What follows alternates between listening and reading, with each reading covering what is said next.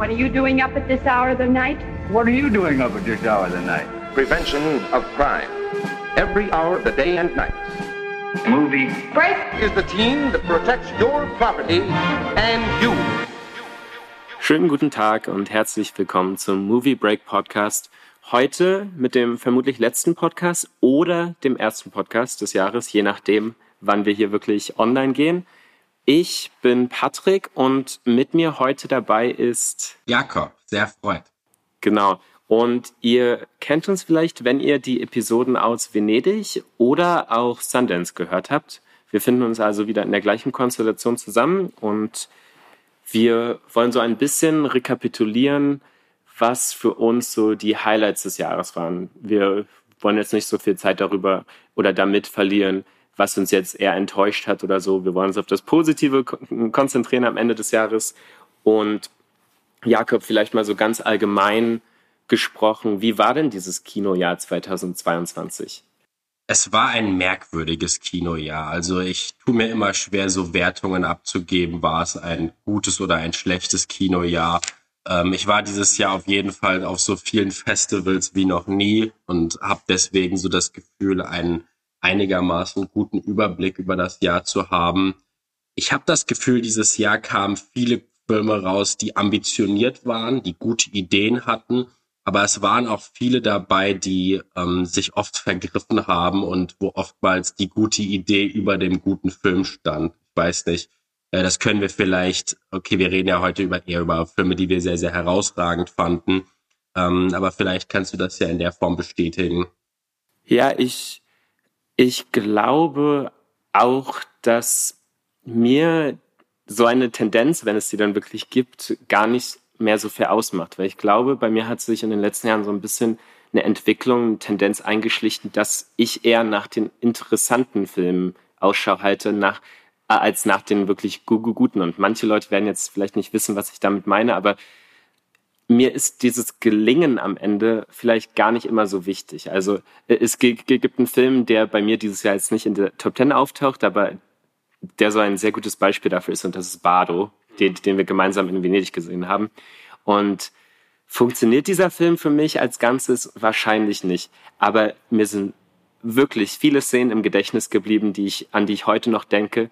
Und das ist ein Film, der mir allemal lieber ist als äh, viele andere Filme, die formal vielleicht nichts machen, was jetzt irgendwie aneckt oder keine richtigen Kanten zeigen, aber die mir dann auch überhaupt nicht im Gedächtnis bleiben, die irgendwie perfekt choreografiert sind und irgendwie so ein bisschen stromlinienförmig sind, perfekt designt sind, aber die irgendwie keinen Charakter hinterlassen, den ich noch im Gedächtnis habe später. Und deswegen, mh, hm, es kann sein, dass es so eine, äh, so eine Entwicklung gab dieses Jahr.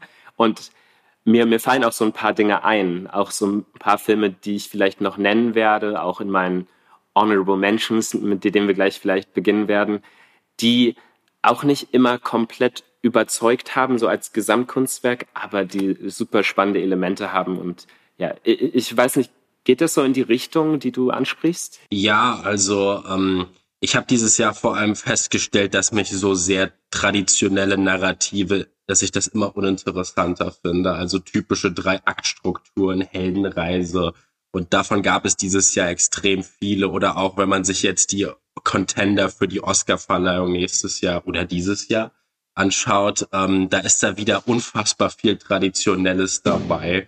Aber gleichzeitig fand ich, muss ich aber auch sagen, dass es ein sehr gutes Jahr für Mainstream-Filme war. Ich stelle fest, ich habe drei fette Blockbuster zum Beispiel in meiner Liste. Oh, wow. Und das waren alles Filme, die jetzt, wie wir bereits gesagt haben, eigentlich jetzt keinen besonders interessanten Narrative haben, aber in denen das Narrativ mehr als so eine Art Tool, als so eine Art Werkzeug gesehen werden kann. In dem Sinne, dass ähm, Erzählung und Plot vielleicht nicht immer alles sind. Und das ist ja das, was viele Leute immer als Kritikpunkt geben. Da und da ist das Plothole in einem Film, da und da äh, macht das keinen Sinn oder da die Story wirkt abgegriffen. Das ist mir lieber, als wenn man sich jetzt in der Award-Season wieder diese, ich hatte das Gefühl, dieses Jahr waren vor allem wieder sehr viele Leidensnarrative dabei. Also Figuren, die irgendwas durchleiden müssen, und natürlich dieses beliebte Motiv, was man vor allem auf Festivalfirmen sieht, dieses, ähm, es gibt irgendein sozial-politisches Problem und das zeigen wir euch jetzt mal privat. Also wir zeigen euch ein Einzelschicksal zu irgendeinem besonderen Thema.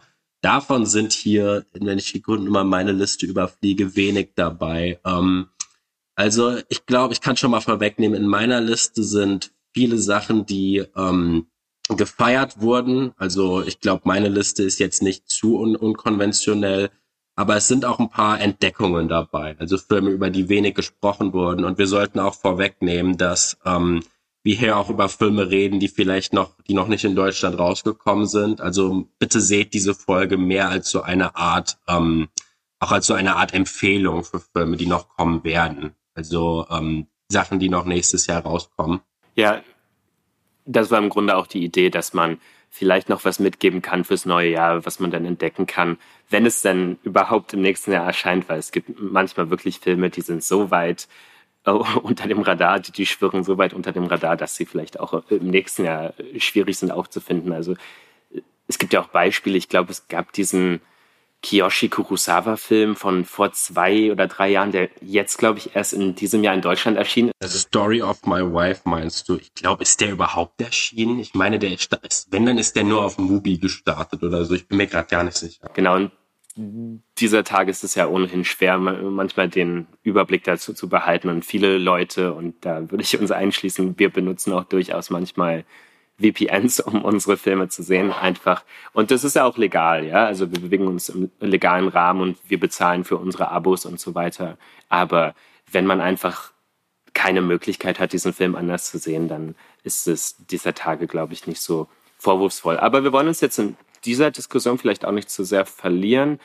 Ich würde, glaube ich, könnten wir noch irgendetwas Allgemeines sagen zu diesem Kinojahr. Ich glaube, hm, dass wir ja, ah ja, wir sind ja gerade auch noch in der Vor-Oscar-Saison. Also wir sind gerade äh, kurz bevor, glaube ich, die Nominierungen dann äh, bekannt gegeben werden. Aber es gibt ein paar Filme, die sind zum Beispiel auf der Shortlist für diverse Kategorien, unter anderem auch für die äh, internationalen Filme. Und ich glaube, die internationalen Filme, die werden auch bei uns hier Erwähnung finden. Aber ja, ich noch irgendein, noch irgendein Fazit zu diesem Jahr, Jakob? Ich ich glaube, ich glaube, wenn wir ein Fazit haben, dann stellen wir das ans Ende und ich glaube, das genau. werden wir dann aus den Sachen formen, über die wir jetzt gleich noch reden werden. Also eine Sache, die ich noch vorwegnehmen würde, es kam in meinen, in meiner Liste kommen unfassbar viele, das ist etwas, was ich festgestellt habe, in meiner Liste sind unfassbar viele Filme, in denen es um Kinder geht, aus irgendeinem Grund. Und keine Ahnung, was das bedeutet über, ähm, die, über ähm, die Filme, die dieses Jahr rausgekommen sind. Vielleicht finden wir das ähm, vielleicht auch als, als also die erste Schluss, der sich daraus ziehen kann, ist, dass es ja das erste richtige Kinojahr nach Corona war und jetzt quasi viele Firmen gab, die sich so der neuen Generation vielleicht gewidmet haben und die sich vielleicht einen neuen, neu herausbildenden Stimmen widmen. Vielleicht hat mich das dieses Jahr besonders interessiert. Ähm, ja, und ich glaube, in den letzten Jahren gab es auch die Tendenz, äh, ich denke, das ist eine relativ alte Idee im Kino, aber ich, ich glaube, ich habe das vermehrt wahrgenommen, dass die Kinderperspektive bewusst eingesetzt wird, um so eine ähm, Erfahrung des Äußeren so ein bisschen zu symbolisieren. Also wie wäre ein unbefleckter Blick auf etwas? Wie sehen wir die Gesellschaft vielleicht durch Kinderaugen, das heißt durch mehr oder weniger ungefilterte Augen. Und ich glaube, das ist so ein Element, das heutzutage sehr gern benutzt wird, besonders wenn man darauf hinweisen möchte, dass es ja gewisse Verfehlungen gibt der früheren Generationen, wenn wir uns jetzt über Dinge wie das Anthropozän unterhalten, ja, über die, über das Zeitalter des menschengemachten Klimawandels und so weiter. Und ich glaube, viele KünstlerInnen sind der Meinung, dass wenn wir das nochmal durch so eine Generationenbrille uns ansehen, durch so ein, durch so ein unbedarftes Kinderauge, dann sehen wir vielleicht nochmal etwas Neues. Das ist eine sehr schöne Beobachtung. Ja, ich habe gerade nachgezählt, es sind tatsächlich fünf Filme in meiner Top oh, wow. in ja. denen es um Kinder geht. Ähm, gut, wollen wir mit den Honorable Mentions anfangen? Also reden wir nochmal ganz kurz über vielleicht ein paar Filme, die es knapp nicht in unsere Top-Liste geschafft haben. Magst du anfangen? Sehr gerne. Ich glaube, wollen wir das vielleicht so machen, dass wir so ein, zwei Sätze dazu verlieren, damit ja. wir nicht zu viel Zeit hier da rein investieren. Ja, ganz knapp an meiner Liste vorbeigeschrammt. Vielleicht ein Film, der es verdient hätte, aber ich sehe diese Liste auch wirklich als Möglichkeit, vielleicht äh, Filme zu besprechen, die sonst keine größere ähm, Reichweite bekommen. Und deshalb hat es leider äh, Tar nicht geschafft von Todd Field, der aber ein ganz, für mich ein ganz großer Film war, besonders in den ersten zwei Dritteln. Am Ende hatte ich, also es geht um Lydia Tarr, es geht um eine fiktive Komponistin, die zwischen Berlin und New York eigentlich wohnt. Äh, ist die erste Frau, die überhaupt, das, ich glaube, das, äh, das ein Orchester in Berlin, glaube ich, leitet und sie hat irgendwie alle großen Preise gewonnen. Also ich habe vergessen, wie das heißt, dieses Phänomen. Gott, wenn du Emmy, Grammy, Oscar und Tony. Genau, ja.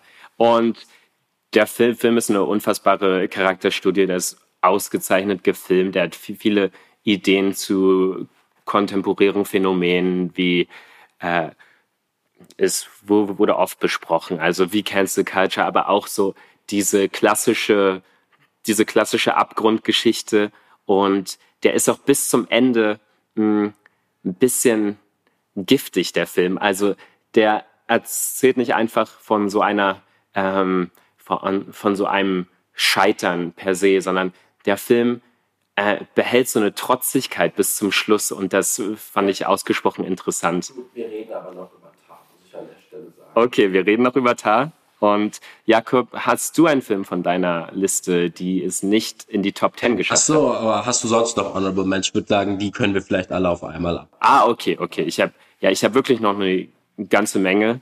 Äh, ich habe We Are All Going to the World's Fair von Jane Schönbrunn. Das ist eine non-binäre ähm, Regisseurperson. Und es geht da im Großen und Ganzen um eine, um eine junge Person. Ich glaube, das ist schon eine, ist das eine junge Frau, kann man das sagen? Oder ist das auch, ja, sie ist eine Teenagerin. Ja, ich weiß nur noch nicht, ob sie so als Stellvertreterfigur für die Regisseurin steht. Das würde ich so. nicht so sehen. Okay. Ja, also wahrscheinlich eine junge Frau, die so ein, so ein Spiel, in ein, so, ein, an so einer Challenge teilnimmt, das World's Fair Game oder die World's Fair Challenge. Und äh, wir wissen nicht genau, was es ist. Wir sehen nur, wie das vor ihren Augen während das, das Bildschirmlicht auf ihrem äh, Gesicht äh, gespiegelt wird, äh, dass da irgendwas Schockierendes vor sich geht und sie macht dann so eine Veränderung durch und man weiß nicht, wie, wie artifiziell oder wie wahrhaftig diese Veränderung ist, die da äh, bei ihr eintritt. Aber im Grunde geht es gar nicht so sehr um dieses Spiel oder um diese Challenge, jedenfalls nicht nach meiner Lesart. Was denn viel mehr, ähm, viel mehr Raum in diesem Film einnimmt, ist Stück für Stück so eine Beziehung, die sie zu einem anderen User hat, der sie, sie die ganze Zeit ansieht von einem, ja, von, man weiß nicht wo, ja, aber von seinem Privathaus, weil sie hat permanent die Kamera in ihrem Dachboden äh, auf sich gerichtet, auf diesen Raum, den sie da hat. Und sie, sie ist eigentlich die ganze Zeit so ein Geschöpf sozusagen des digitalen Users. Und wir haben, haben da so eine parasoziale Verbindung zwischen den beiden. Und das ist unglaublich spannend. Äh, der Film ist wirklich unkonventionell inszeniert, würde ich sagen. Er testet einen auch ein bisschen, was die Aufmerksamkeit angeht und so weiter. Aber äh, der Film wird mir noch lange im Gedächtnis bleiben. Okay wenn wir dieses Tempo aufrechterhalten, dann wird dieser Podcast zu lang. Deswegen kann ich jetzt nicht all diese Namen, äh, all die, diese Filmtitel, die ich gerne noch erwähnen würde, äh, wirklich hier abspeisen. Aber ich, ich würde einfach noch mal gern ganz kurz ein paar Filmtitel nennen, nacheinander, ohne dass ich so eine Art Kurz-Review hier mache. Äh, A Night of Knowing Nothing würde ich gern noch erwähnen von Payal Kapadia. Da geht es um das derzeitige Indien und es geht so um eine man weiß nicht genau, so eine Art fiktive, fiktives Archiv oder von Dokumenten, das da gefunden wird. Und es geht um eine Filmschule, um ein Filmdepartment an einer Hochschule, wie da gegen das Regime von ähm, Modi in Indien äh, bisschen, nicht ein bisschen, wieder gegen protestiert wird. Ein unglaublich spannender Essayfilm. Wir haben EO von Jerzy Skulimowski, äh, Skulimowski äh, einfach verrückt. Ein verrückter Film, äh, inspiriert von Jakob, hilf mir. Ressource äh, Orhasa Balthasar. Genau, vielen Dank. Ja, also es geht wieder um einen Esel und es ist, ich, ich sag einfach nur verrückt. Es ist ein ganz toller, abgefahrener Film. Wir haben Sand und Meer von Alice Diop. Äh, ein Film, der, der mir immer noch viele Rätsel aufgibt. Wir haben Showing Up von Kelly Reichardt, den ich in Cannes gesehen habe. Ist mal wieder, es gibt ein, ein ganz tolles Gespräch äh, auf YouTube zu finden äh, vom New York Film Festival zwischen Kelly Reichardt und Joanna Hawk. Das kann ich nur empfehlen, auch zu ihren beiden ak aktuellen Filmen. Und speaking of Joanna Hawk, äh, äh, The Eternal Daughter, das ist wirklich, wenn es nur nach meinem Herzen ginge, dann wäre dieser Film auf jeden Fall auch in meiner Top 10 einen ganz großen Eindruck bei mir hinterlassen. Und Tilda Swinton kann auch gerne 100 Rollen in einem Film spielen. Ich werde mir das immer ansehen. Äh, ganz schnell noch. Love Diaz, When the Waves Are Gone, äh, The Cathedral von Ricky D'Ambrose, Axiom von Jöns Jonsson, äh, deutschsprachiger Film, Koma von Bertrand Bonello, äh, RMN von Christian Mungio. Und Warpony von Riley Keough und ich habe die Code. Ja, vielen Dank. Also das sind die Filme, die ich gern allen noch ans Herz legen würde. Die wenigsten davon sind wirklich aktuell zu sehen, aber äh, wenn sie zu sehen sind, versucht bitte sie zu schauen. Also ähm, ich kann mich bei allen Filmen außer Sand um Meer bei dir anschließen. Also ich fand alle Filme außer Sand um Meer auch sehr gut. Und ähm, ich würde jetzt hier noch paar Filme auch einfach mal kurz erwähnen. Also ich fand ähm, die Gigantom Gigantomanie und auch der Kitsch von solchen Filmen wie Elvis oder The Whale hat mich sehr begeistert. Mich hat das essayistische Spätwerk von äh, David Cronenberg mit Crimes of the Future auch ähm, sehr, sehr in seinen Bann gezogen. Ähm, definitiv kein konventioneller Film oder ein Film, der auf konventionelle Weise überzeugend ist, aber den ich so als Leckerbissen für die Fans vor allem besonders großartig fand. Wirklich großartig inszeniert, ne? Großartig inszeniert, aber gut, es ist Cronenberg. Dann ähm, äh, Mia Hansen Loves Un Beau Matin, One Fine Morning war für mich eine tolle Aufarbeitung des, wie es ist, 30 zu sein, wie es ist, äh, eigentlich äh, plötzlich so erwachsen zu sein wie noch nie, aber gleichzeitig sich so zu den Teenager-Tagen zurück, äh, zurück hingezogen zu fühlen. Ähm, und auch ein toller Kontrast äh, zwischen diesen beiden Rollen von Lea Seydoux in beiden oh ja. Filmen. oh ja, stimmt, stimmt. Ist mir gar nicht aufgefallen. Ähm, dann äh, Pearl von Ty West war für mich eine wundervoll anachronistische Aufarbeitung des Horrorkinos ähm, und ein Film, der wirklich in dieser ganzen Nostalgiewelle äh, ein starkes Unikat für mich dargestellt hat. Hoffentlich kommt der bald in Deutschland.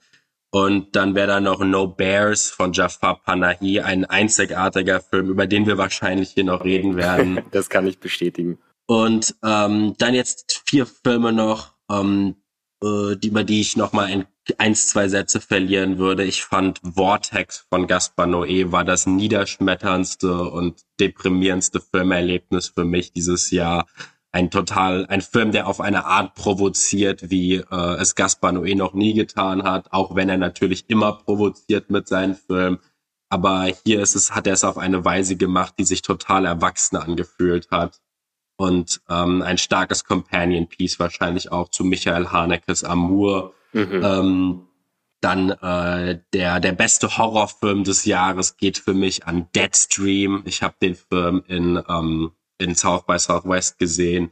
Ein Film, der endlich dieses Found Footage, ähm, äh, es geht um einen Internet-Livestreamer, der äh, in einem Geisterhaus übernachten muss. Und man sieht quasi den ganzen Film nur als seinen Twitch-Stream. Und er ist so eine richtiger, richtiger YouTube-Internet-Bro, also total politisch unkorrekt, ist eine super Aufarbeitung der aktuellen Internetkultur, aber gleichzeitig auch hammermäßig gruselig und aber auch unfassbar lustig.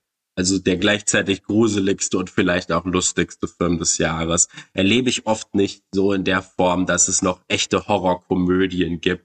Das war so, hat mir definitiv das gegeben, was jetzt sowas wie Scream 5 zum Beispiel mir eher nicht geben konnte. Ja, oder auch dieser Jesse Eisenberg-Film. Ne? Also, wo es ja auch darum geht, dass dieser Typ alles für seine Community machen will, aber eigentlich will er damit nur Geld verdienen und den Stardom haben im Internet. Hm. Welche, wie heißt der Film? Ähm, sein Regiedebüt, ich hab's Ach vergessen. ja, um, When You Finish Saving, aber der, ist, der gehört ja eigentlich nicht hin. Also wir reden hier über gut. Ja, ja, ich meine nur, das Thema ist ja auch wieder Ja, ja, ich weiß ja. schon, ich weiß schon. Ähm, ja, klar, ist eins der vielen Themen und über die wir, die in diesem Jahr verhandelt wurden. Dann Bardo von Iñárritu natürlich, über den hast du ja schon geredet, dem würde ich mich auch definitiv anschließen. Ähm, der Film ist sehr, sehr missverstanden worden in meinen Augen und äh, es ist der visuell spektakulärste Film vielleicht dieses Jahres und ähm, es ist so eine Art von, dieser Film ist unfassbar selbstbezogen und wurde oft als narzisstisch bezeichnet. Ich habe diesen Film eher als gnadenlos ehrlich wahrgenommen von einem Regisseur, der sich eigentlich, wo es um einen Regisseur geht, der sich ähm, quasi vor seinem Publikum auszieht und alles blank, alles, äh, alles blank auf den Tisch legt. Und natürlich ein Film, der viel zu viel macht, also ein Film, der alles reinstopft in den Topf und äh, bis alles voll ist. Und dann, wenn man denkt, es kommt nicht noch mehr, kommt noch irgendeine Historienallegorie, kommt noch irgendeine Kindheitsaufarbeitung. Ähm, ich mich hat dieser Film aber total begeistert und äh, ja, schade, dass das nicht viele andere Leute taten. Wir haben auch ein tolles Beispiel dafür, dass das Narrativ heutzutage immer mehr in seiner Fragilität anerkannt wird. Ja, da kann immer irgendeine andere Ebene einbrechen in das aktuelle Geschehen ist. Man es ist nie ganz klar, in welchem Jahr befinden wir uns. Es kann sich immer alles verändern und ich glaube, das ist auch so eine Tendenz, die sich in den letzten Jahren so festgesetzt. Auf jeden Fall, und das ist vielleicht ein guter Zeitpunkt darüber zu reden, fand ich Bardo war von diesen ewigen Auto-Fiction-Filmen, die alle Regisseure dieses Jahr rausgehauen haben. The Fablemans mit Spielberg, Armageddon Time von James Gray, ähm, von all diesen Filmen, die Den Film, den wir noch nicht gesehen haben, von äh, Sam Mendes, wie heißt der noch? Empire of Light. Genau, der furchtbar durchgereicht wurde bei den Kritiken. Ja, ja, aber ähm, von all diesen Filmen fand ich, hat sich Bardo mit Abstand am angenehmsten immer noch angefühlt. Vor allem, weil es ein Film ist, der besonders in visueller Hinsicht äh, nach Großem greift. Und äh, ich auch die Tatsache sehr, sehr schön fand, dass Iñárritu, der ja als fünffach, nee, vierfacher Oscar-Preisträger ähm, so gut wie alles erreicht hat und trotzdem der Meinung ist, ähm, dass er scheinbar als Regisseur ja gescheitert zu sein scheint. Und äh, letzter Film, über den ich noch rede, ist When the Waves Are Gone, Love Diaz äh, legendärer ähm, Aufarbeitung der Geschichte von Graf von Monte Cristo, aber komplett runtergebrochen von allem Ästhet, von jeglicher Ästhetik eigentlich schon. Wer Love Diaz kennt, weiß, dass die Umgebungen in seinen Filmen unfassbar kahl gehalten sind. Oftmals ist das Licht übersteuert.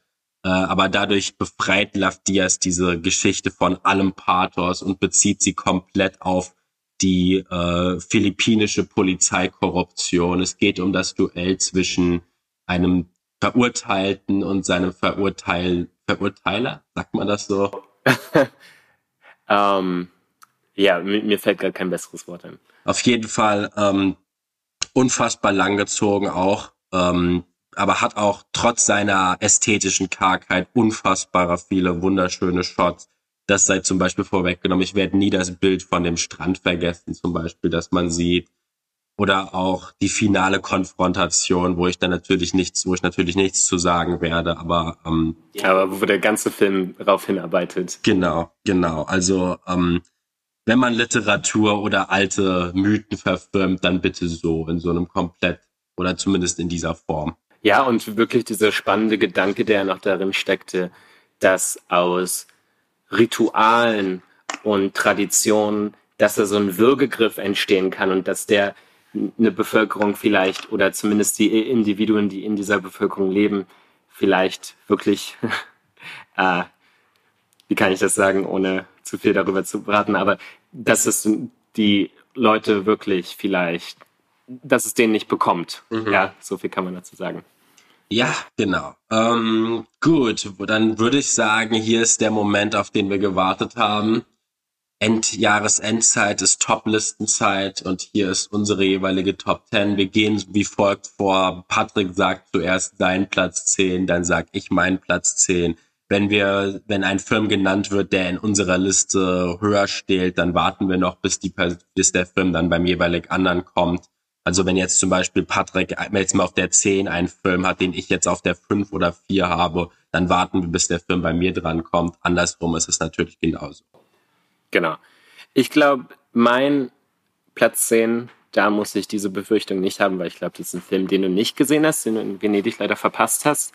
Und das ist The Happiest Man in the World von Teona Struga Mitewska. Ich habe den Namen wahrscheinlich nicht richtig ausgesprochen, aber das ist eine furchtbar talentierte Regisseurin aus Nordmazedonien. Und ich hatte ihren ersten Film schon auf der, nicht auf der Berlinale, aber ähm, im Zuge der Berlinale gesehen. Der hieß Gott existiert, ihr Name ist Petrunia und da ging es um so ein Ritual, das in, im Balkan ganz üblich ist, also in manchen Balkanländern, in Bulgarien zum Beispiel, aber offenbar auch in Nordmazedonien, dass da ich glaube, dass es immer am Tag der Heiligen Drei Könige, also im frühen neuen Jahr, dass dann so ein Kreuz ins, in den Fluss geworfen wird und es gibt dann eine Gruppe von Männern und wer dieses Kreuz findet, der hat dann Glück für das ganze Jahr oder so etwas. Und in diesem Film ging es damals darum, dass so eine junge Frau reinspringt in, in das Wasser und sich dieses Kreuz schnappt und da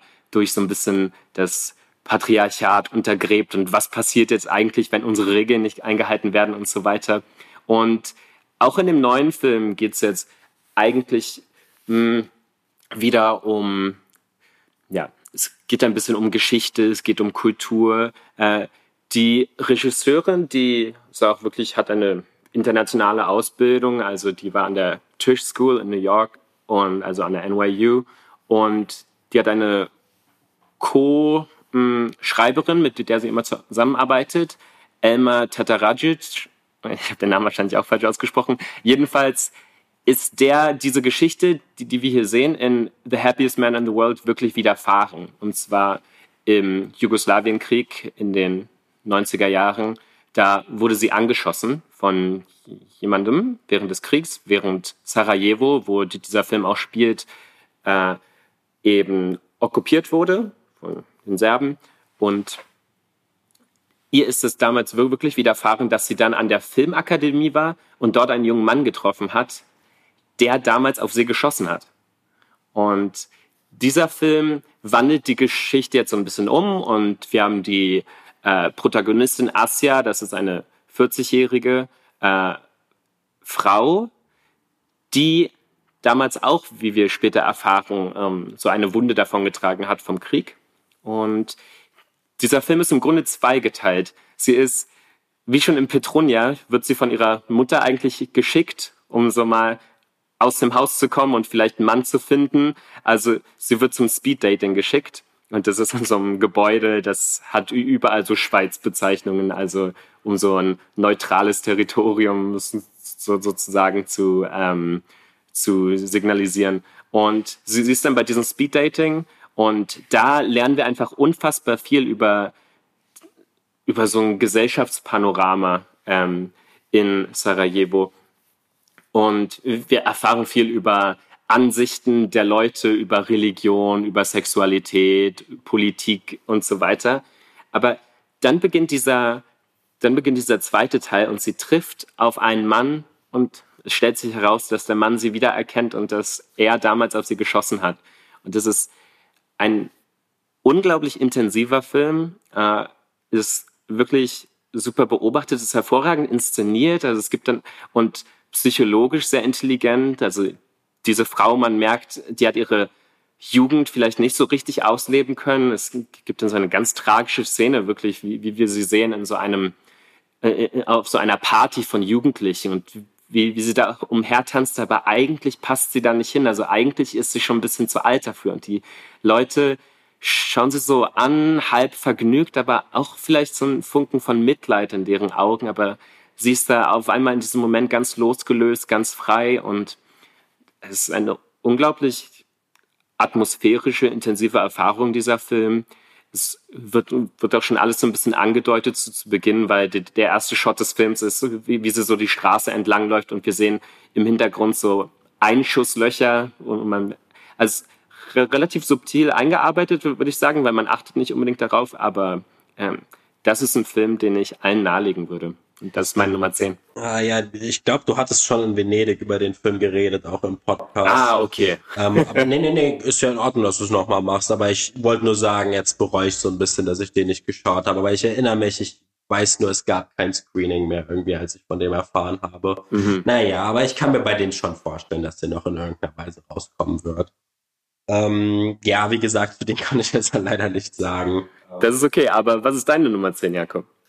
Meine Nummer 10, ich habe sehr gestruggelt, ob es jetzt Vortex, Deadstream oder eben jetzt die drei wird. Das war so ein, ich würde am liebsten alle drei auf die mhm. 10 tun. Sowas hatte ich auch. Aber letztendlich äh, habe ich mich beschlossen, über einen Film, den wir damals in Venedig im Podcast angekündigt haben, aber über den wir dann nicht geredet haben. Mein Platz 10 geht an die französische Komödie Other People's Children, Les Enfants de Autrère, nennen wir ihn Other People's Children oder einfach die Kinder der anderen, was ja auch ein sehr schöner poetischer T Titel ist. Das neue Regie Okay, aber wann habe ich schon mal die Chance, mit meinem Französisch anzugeben? Les Enfants des Autres. okay, da haben wir es. Ab jetzt sprichst nur noch du den Titel aus. Auf jeden Fall ist es das neue Regieautor von äh, der polnischen Regisseurin Rebecca Zlotowski, äh, ich hatte mir jetzt vor kurzem noch mal ein leichtes Mädchen angesehen, was ja mehr eine, ein Film ist, der eher für Auf, Aufsehen aufgrund seiner dargestellten Promiskurität ist. Aber ich glaube, das war dann eher, das war dann eher merkwürdiger Festival-Jargon. Also es ist, ein leichtes Mädchen war kein expliziter Film in irgendeiner Weise. Es war vielmehr eine Klassenkritik äh, und dieser Film jetzt, Other People's Children, geht mehr in eine, bleibt in einem, geht mehr in ein großbürgerliches Milieu und äh, fährt auf den ersten Blick seine sozialpolitische Thematik eher zurück und widmet sich eher einem sehr existenziellen Thema. Ähm, es geht um Rachel, Rachel, wie sie ja eigentlich, glaube ich, heißt, gespielt von der wundervollen Virginie Efira, die wirklich äh, in jedem Film überzeugt die ähm, wir schon aus dem Paul Verhoeven-Film kennen. Ne? Genau, genau. Und auch aus vielen anderen. Benedetta. Genau, und auch aus vielen anderen Filmen. Sie ist ja eine der, ähm, der Marken französischen Komödienkünstlerinnen. Mhm. Also sie spielt in ganz vielen französischen Komödien mit, aber sie spielt auch in vielen guten Sachen mit. Und äh, sie ist eine Lehrerin, sie ist Mitte 40, steht eigentlich mitten im Leben, wird von ihren Schülern sehr, sehr, äh, SchülerInnen sehr, sehr geschätzt. Und sie verliebt sich in ihren Lehrerkollegen Ali, äh, und eigentlich läuft alles zwischen den beiden perfekt. Und äh, dann aber erfährt sie, Ali hat eine vierjährige Tochter und äh, die Präsenz dieser vierjährigen Tochter löst etwas in ihr aus, nämlich den vielleicht verdrängten Wunsch, irgendwann selbst Mutter zu werden. Aber leider sagt Frederick Wiseman, der ihre, der legendäre Dokumentarfilmer Frederick Wiseman, ihr, dass sie wahrscheinlich nicht mehr viel Zeit hat, Kinder zu bekommen. Genau, also ihr Gynäkologe. Genau, ihr Gynäkologe, ihren Gynäkologen spielt, Entschuldigung. Schöner Cameo. Genau, sehr schöner Cameo. Und ähm, aber es geht dann, und man könnte ja jetzt meinen, hier geht es jetzt verzweifelt um ihren Versuch, noch Mutter zu werden. Aber viel eher driftet dieser Film dann in ein Ausarbeiten von Zwischenmenschlichkeit. Kann ich, kann ich diese Gefühle äh, die nicht erfüllt werden können, vielleicht dadurch kompensieren, jetzt Mutter für dieses Kind zu sein.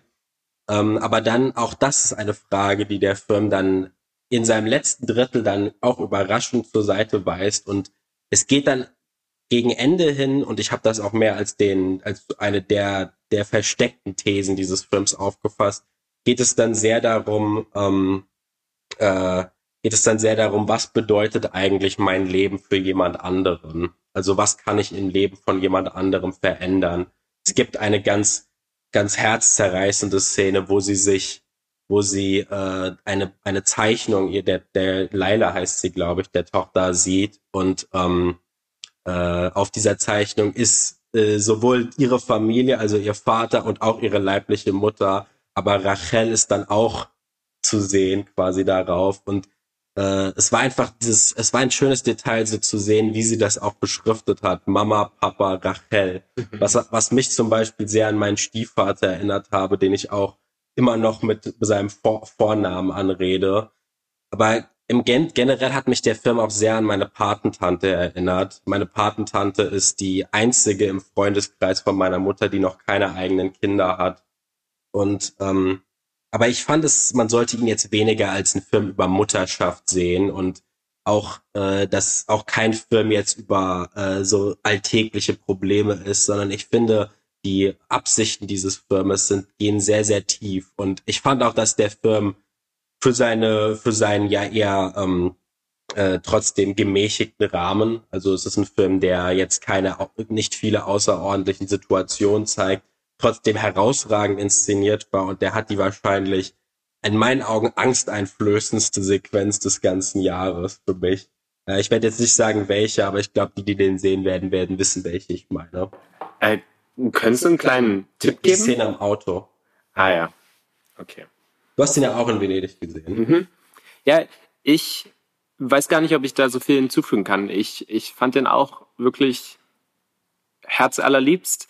Ich weiß nicht, ob, mh, hm, ja, ich glaube, das ist immer schwer zu sagen. Ich glaube, für, für so eine Top-Liste suche ich immer nach etwas oft radikalerem oder etwas, was mir noch lange im Gedächtnis bleibt. Und das ist mir nicht so lange im Gedächtnis geblieben, aber ich denke schon, dass der Film äh, wirklich toll hm, durchdacht ist auch einfach.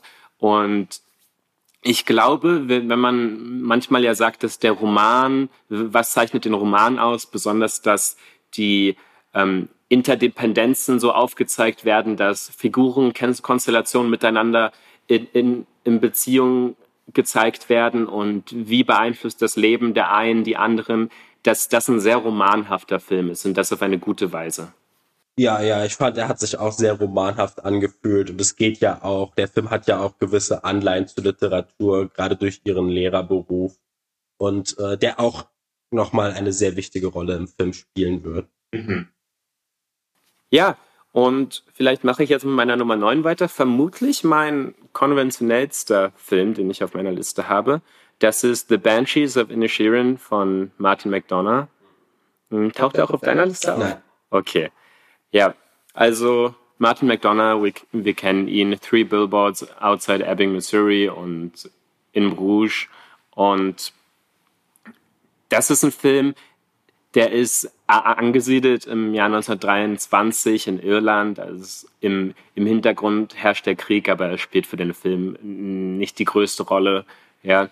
Und wenn man mich fragen würde, worum geht's hier in dem Film, für mich ist die zentrale Frage so, und wir haben darüber schon geredet, Jakob, hm, wenn das, was man heutzutage gern macht, wenn man mit Leuten nicht mehr in Kontakt sein möchte, nicht länger, dass man einfach mit den Leuten nicht mehr spricht, dass man sie einfach ghostet, was, wenn das nicht möglich ist? Was, wenn da wirklich eine Existenz an einer anderen hängt, wenn man den Satz hört, I just don't like you no more.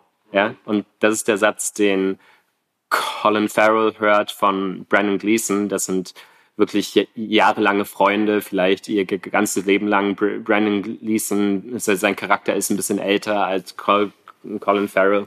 Und es gibt dafür eigentlich gar keinen Grund. Und ich glaube, das ist so das Frustrierende daran. Natürlich, man kann sagen, Brandon Gleason, das ist der, der versucht, sein Geigenspiel weiter ähm, vorzutragen, dass er versucht, etwas zu hinterlassen. Und ich glaube, viele Leute sind ein bisschen die spielen das so ein bisschen ab, dass man sagt, okay, das ist halt ein Mann, der ist in seiner Midlife-Crisis und der denkt jetzt darüber nach, was hinterlässt er und so weiter, was gibt es irgendwie Kunst, die er hinterlassen kann, was ist größer als er selbst, was wird sein, wenn er gestorben ist und so weiter.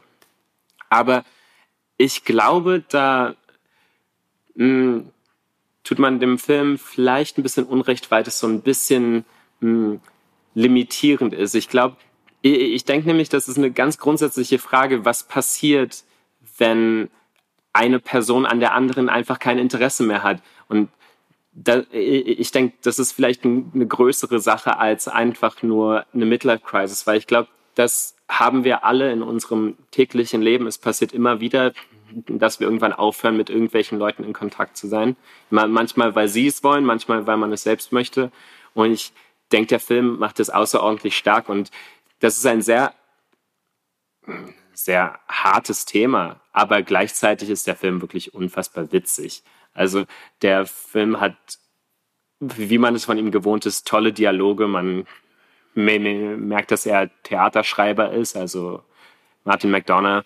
Und der hat auch ganz tolle, weil das ist ja wirklich eine fiktive Insel, die, die haben lange daran gesessen, das alles zu inszenieren. Ich glaube, glaub, die, haben so auf zwei Inseln gedreht oder so. Und die, die mussten es ja alles das herrichten. Und es gibt ja so das, das Public House, was eigentlich der Pub ist, wo, wo sich alle Leute mal treffen. Es gibt die Post, die gleichzeitig so ein Kleinwarenladen ist. Und es gibt die Kirche und den Pfarrer. Und das ist alles so ineinander verwoben. Und man merkt, okay, wenn da irgendwas passiert in der Gemeinde, alle wissen sofort, was los ist. Und so ist das auch hier. Und der, der Film hat äh, gleichzeitig wirklich das Herz so mh, mm, immer auf der Zunge und Colin Farrell ist wirklich ein Charakter, mit dem man dann irgendwie so ein bisschen mitleidet, aber man sieht auch, was so ein Liebesentzug oder was so ein mh, mm, was so ein Entzug an Freundschaft aus Menschen machen kann. Und äh, das ist ein Film, der, der, hat mich einfach noch lange äh, zum Nachdenken gebracht. Ja, das Starke an diesem Film ist wahrscheinlich, dass der Film einen unfassbar kleinen Rahmen hat und eigentlich eine unfassbar simple Geschichte vom, ja, dem Zerfall einer Freundschaft, könnte man ja sagen, erzählt. Aber trotzdem man sehr, sehr viel in ihn reinlesen kann und der einem viel anbietet. Ähm, was wollte ich? Und gerade in der Film erzählt ja auch in meinen Augen was total Profundes und Menschliches. Also für mich ging es sehr um die Frage auch, ähm, was ist, wenn jemand, wenn dein bester Freund nichts mehr mit dir zu tun haben will und du sagst ja, es gibt eigentlich keine konkrete Erklärung, mhm. aber meine vielleicht, und das ist, läuft auf dasselbe hinaus, aber eine Erklärung ist ja vielleicht, weil du einfach keine besonders interessante Person bist, sondern wenn du vielleicht sogar ein ziemlich, ein ziemlich hohle Nuss eigentlich bist. Und ähm, das finde ich, und die Tragik, die da drin steckt, mich hat dieser Film, ich hätte diesen Film gerne besser gefunden. Mich hat er aber gerade in seinem letzten Drittel etwas verloren. Ich finde, dieser Film ähm, äh, vergräbt sich in meinen Augen manchmal zu sehr in so einem Miseral Miserabilismus. Also es ist ein Film, der seine Figuren in meinen Augen etwas zynisch dem Fraß vorwirft. Und damit habe ich mich so ein bisschen gestoßen. Aber ich kann nicht wirklich darüber reden, ohne jetzt diesen Film zu spoilern. Ich finde nur, dass gerade was das Schlussbild angeht, der Film sich das nicht wirklich verdient. Also, aber ich fand den Film auch super. Also, und der Film, es ist auch schön zu sehen, dass der jetzt auch, was den Oscar angeht, groß im Rennen ist. Also, er gilt ja nach Fablemans und Everything Everywhere All at Once gilt er ja als der dritte Frontrunner für den Oscar. Und es ist schön, dass so ein Film ist, der sehr low, low scale ist einfach und mhm. in der Hinsicht diese, diese Aufmerksamkeit findet. Ja, sehr gut. Also wie ist dein Platz 9, Jakob? Äh, mein Platz 9 ist ein Internetfilm. Also ganz kurz als Kontext. Internetfilme haben dieses Jahr eine große Rolle gespielt und werden auch in den nächsten Jahren eine große Rolle spielen. Wir wissen ja alle, wir alle steckten mindestens, haben mindestens anderthalb Jahre in Quarantäne gesteckt. Also diese ganz furchtbare Corona-Zeit 2020 bis Mitte 21 und äh, ganz aus der Welt ist es natürlich auch immer noch nicht. Aber das hat natürlich auch viele Filmemacher auf das zurückgeworfen, was sie haben. Und äh, dadurch sind Filme entstanden wie der von mir erwähnte Deadstream eben, ein Film, der nur in einem Haus mit einem Typen und einem Laptop und ein paar Kameras gedreht wurde und der sich halt, wie gesagt, der Internetkultur äh, sehr gut gewidmet hat. Oder auch der von dir erwähnte We Are All Going to the World's Fair, beides Filme, in denen es um eine, um den Schrecken der Parasozialität geht auch. Aber kein Film hat für mich das dieses Jahr besser geschafft als mein Platz neun und das ist Koma von Bertrand Bonello. Äh, ein Film, der ja eigentlich wirklich schwer inhaltlich zusammenzufassen ist. Es ist ja eigentlich mehr ein Essay-Film. Mhm. Also der Film beginnt mit einer Widmung äh, an seine Tochter und an all die Jugendlichen, die quasi dieses Jahr, was wir alle verloren haben, aber davon besonders getroffen wurden. Es gab kein Auslandsjahr, kein Schulabschlussball, es gab keine Partys, all das, was Teenager in der Zeit ja äh, machen möchten und auch sollten, wurde ihm genommen. Und der Film dadurch, der Film erklärt dadurch ja auch seinen Titel in gewisser Hinsicht, auch wenn er im Kontext zu einer Person noch eine andere Bedeutung mhm. hat.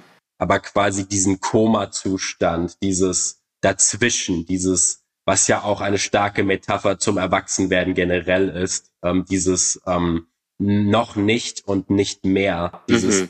zwischen etwas existieren und dadurch framet der Film, als so etwas framet der Film die Corona-Zeit und es geht um ein namenloses Mädchen, die gespielt wird von, ich schau mal schnell nach, Louise Labec heißt sie, die auch die Hauptdarstellerin in Zombie Child, dem der vorherigen Film von Bonello war, die ja das macht, was man in der Corona-Zeit halt macht. Sie sitzt in Zoom-Meetings, sie fantasiert sich eine Internetwelt zusammen von einer mysteriösen Madame Koma, die ihr Lebens, äh, äh, Lebenstipps gibt und ähm, es ist und darüber hinaus ist es eigentlich schwer, über den Film zu reden. Es sei nur noch erwähnt, dass eine weitere Zwischenwelt, eine andere Dimension, die scheinbar in einem in einem Wald stattfindet und die so eine Art virtuelle, die, virtuelle Welt oder eine virtuelle Repräsentation der Wirklichkeit darstellt.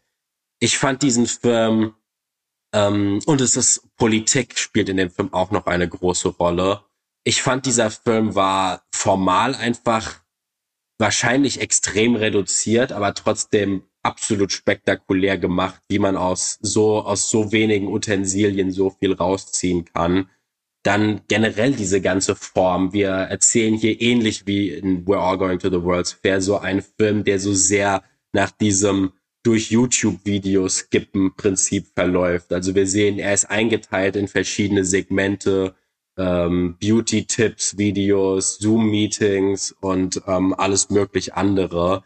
Also so eine, so eine Barbie-Puppen-Episode haben ja, wir auch ja, noch, die klar, immer wieder auftaucht. Klar, klar, das, das natürlich auch. Also ähm, in meinen Augen ist das, ist das eine, ein Film, den wir wirklich sehr, sehr nötig haben, weil dieses, es gab viele Filme mal wieder dieses Jahr, in denen es um Trauma, Trauma geht. Aber hier finde ich, dieser Film weiß von, was für eine Art Trauma er redet. Und ich fand diesen Film wirklich sehr, sehr begrüßenswert. Und Bertrand Bonello hat sich auch mit seinen letzten Filmen zu einem der mit Abstand interessantesten kontemporären Regisseuren entwickelt. Also jedes Mal, wenn der Typ einen Film dreht, es kommt, ist bis jetzt immer was super Interessantes dabei rausgekommen. De definitiv. Also das ist auch formal einfach ein super radikaler Filmemacher, würde ich sagen. Der da kommt immer etwas Neues. Also man merkt, da gibt es keine Stagnation. Und dieser Film, wenn, Entschuldigung, wenn man dem jetzt irgendwas noch attestieren könnte, ist, dass da vielleicht erstmals so wirklich ein bisschen mehr Persönlichkeit in diesen Film kommt. Ja, und etwas vom Autor Bonello selbst, das in diesen Film getragen wird und dass man vielleicht darin auch so ein hm, das, worüber wir vorhin gesprochen haben bei Banshees, etwas zu hinterlassen. Mhm. Das hatte ich das Gefühl, dass da, dass da in dem Film auch drin steckte. Und ja, ich fand den auch überraschend für einen Bonello-Film sehr berührend und wirklich, wie du sagst, für die Mittel, die der Film verwendet, unfassbar kreativ. Und ja, das ist ein Film, der auf der diesjährigen Berlinale leider sehr untergegangen ist. Ja, er lief in der Encounter-Sektion. Ich hoffe, dass so ein, so ein Label wie Grand Film vielleicht, also die oft solche Firmen verleihen, ähm, die vielleicht Interesse an dem Film haben und ihm irgendeine Form von Kinoauswertung geben. Ähm, ich hatte noch irgendwas zu dem Film zu sagen. Ach ja, stimmt, der Film ist ja sehr autobiografisch. Also er erwähnt, Bonello erwähnt sich am Anfang selbst und auch, genau. dass er zuvor Nocturama gedreht hat und Zombie Child. Es ist ein Brief an seine Tochter. Ein Brief an seine Tochter, genau. Und ähm, was ja auch, und das könnte man jetzt auch auf Iñárritus Bardo bezeichnen, äh, beziehen, dass wenn ein Regisseur quasi oder diese typische, wenn ein Regisseurin, äh, Regisseur, Regisseurin oder generell einfach Künstlerin ähm, äh, etwas komplett Persönliches macht und ähm, wirklich eine Ode an die eigene Subjektivität macht, dass daraus halt quasi im Zuge dieser Magie, die wir Kunst nennen, etwas Universelles entstehen kann. Und das fand ich besonders an Koma toll. Mhm. Ja, ist eine tolle Wahl und ich hätte den auch gerne in meiner Top 10 gehabt. Ich mache mal weiter und wir müssen auch ein bisschen auf die Uhr schauen hier.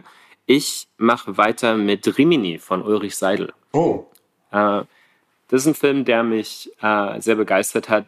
Ich bin generell immer für sozialen Realismus zu haben und Ulrich Seidel macht das vielleicht äh, mit am besten aktuell so im deutschsprachigen Raum. Also der ist auch äh, für alle, die in Berlin wohnen und äh, Anfang Januar Zeit haben. Einmal kommt er offenbar noch im Kino. Äh, ich glaube im B-Ware Ladenkino oder so. Also wenn ihr Zeit habt und ihn noch nicht gesehen habt, versucht da reinzugehen. Ja, also Rimini. Was ist das für ein Film? Ist, es geht um, es geht um Richie Bravo. Es geht um Richie Bravo. Das ist ein, man kann schon sagen, abgehalfterter Schlagerstar. Er, der, der Film beginnt und das ist man muss vielleicht noch sagen, das ist ein Bruderfilm, der ist zusammen konzipiert mit Sparta. Der nächstes Jahr im Mai ins Kino kommt.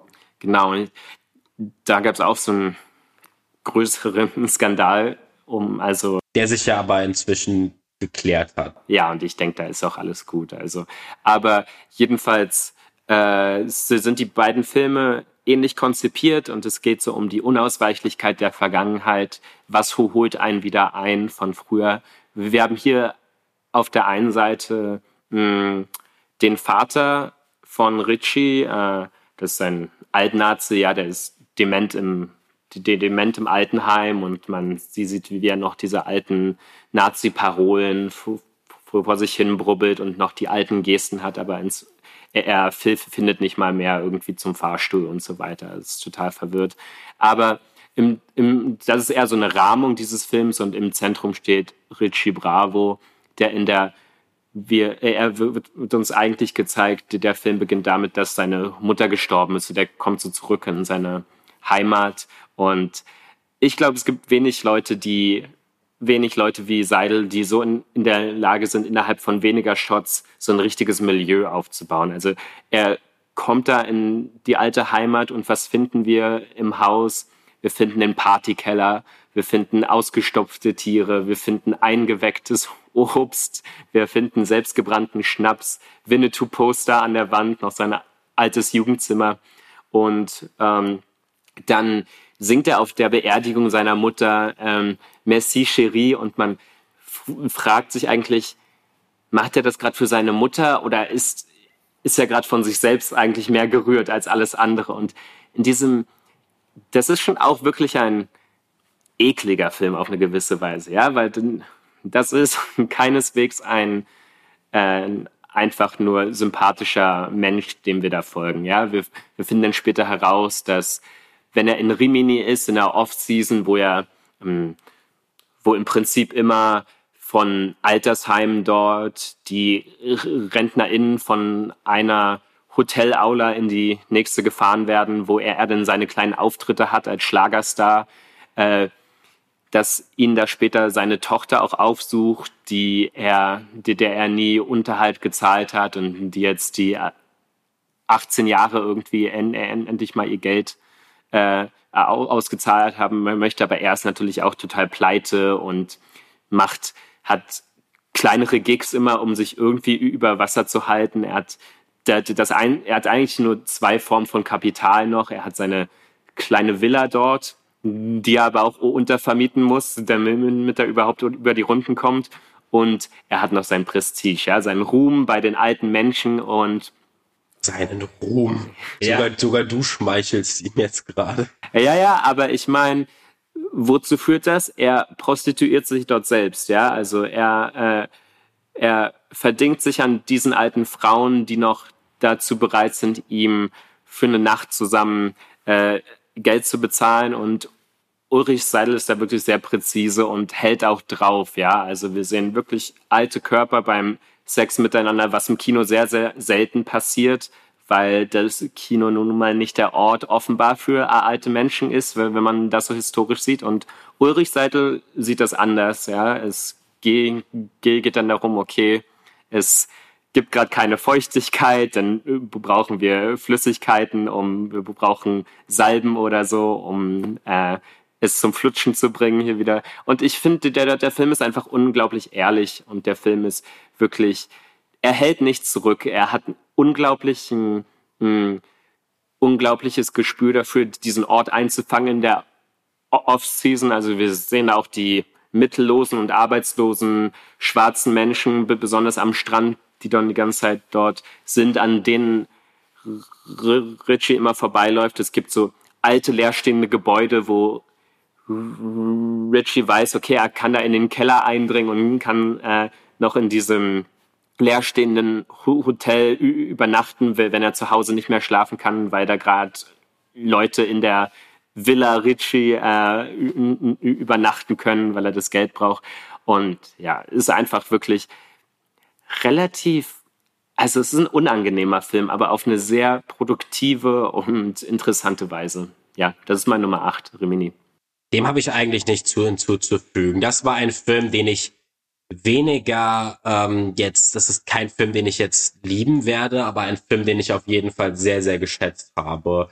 Gerade auch, wie dieser Film mit diesem Schlagermilieu abrechnet und generell auch diesem Urlaubsmilieu oder auch was das überhaupt für ein Ort ist, wo die da gelandet sind. Das ist total, also der Ort Rimini, das ist total verschneit alles und Genau. Man könnte ja meinen, man, da gehen Leute dann den ganzen Tag Skifahren und feiern dann Après-Ski, aber das sehen wir halt nie im Film. Wir sehen immer nur dieselben Gesichter, die entweder, und man weiß ja gar nicht, wen man jetzt mehr bemitleiden sollte. Die Rentner, die äh, bei Wenn er mal wieder äh, irgendeinen Song über Liebe oder irgendwie Sehnsucht singt, die dann total äh, benebelt reinlächeln oder die, die komplett äh, fast halb tot da sitzen und keine Emotionen mehr aus sich rauskriegen. Mit welchen soll man mehr Mitleid haben? Leute, die sich quasi zu so einer Sehnsucht dann noch, äh, noch so eine komplett fehlgeleitete Nostalgie empfinden oder Leute, die eigentlich schon komplett mit dem Leben abgeschlossen haben und wissen, sie sitzen jetzt hier gerade nur und warten eigentlich nur noch auf den Tod. Also ja, es war ein, ein niederschmetternder Film und wie du schon sagt hast, ein un unangenehmer Film, aber auch großartig gemacht. Ja, und gleichzeitig aber nicht zynisch, denke ich. Nein, zynisch ist er nie. Das ist das Gute. Das ist zum Beispiel das, was ich jetzt zwischen Seidel als jetzt mit von jetzt jemand von anderen Regisseuren unterscheidet, dass er seine Figur nie so einem Miserabilismus mhm. opfert. Okay, Jakob. Und was ist deine Nummer 8? Mein Platz 8 und dieser Film, ich glaube, die Leute, über den werden wir jetzt nicht so lange reden, weil es einer der am meisten besprochensten Filme des Jahres ist und auch bis jetzt noch der erfolgreichste. Es ist Top Gun Maverick von Joseph Kosinski.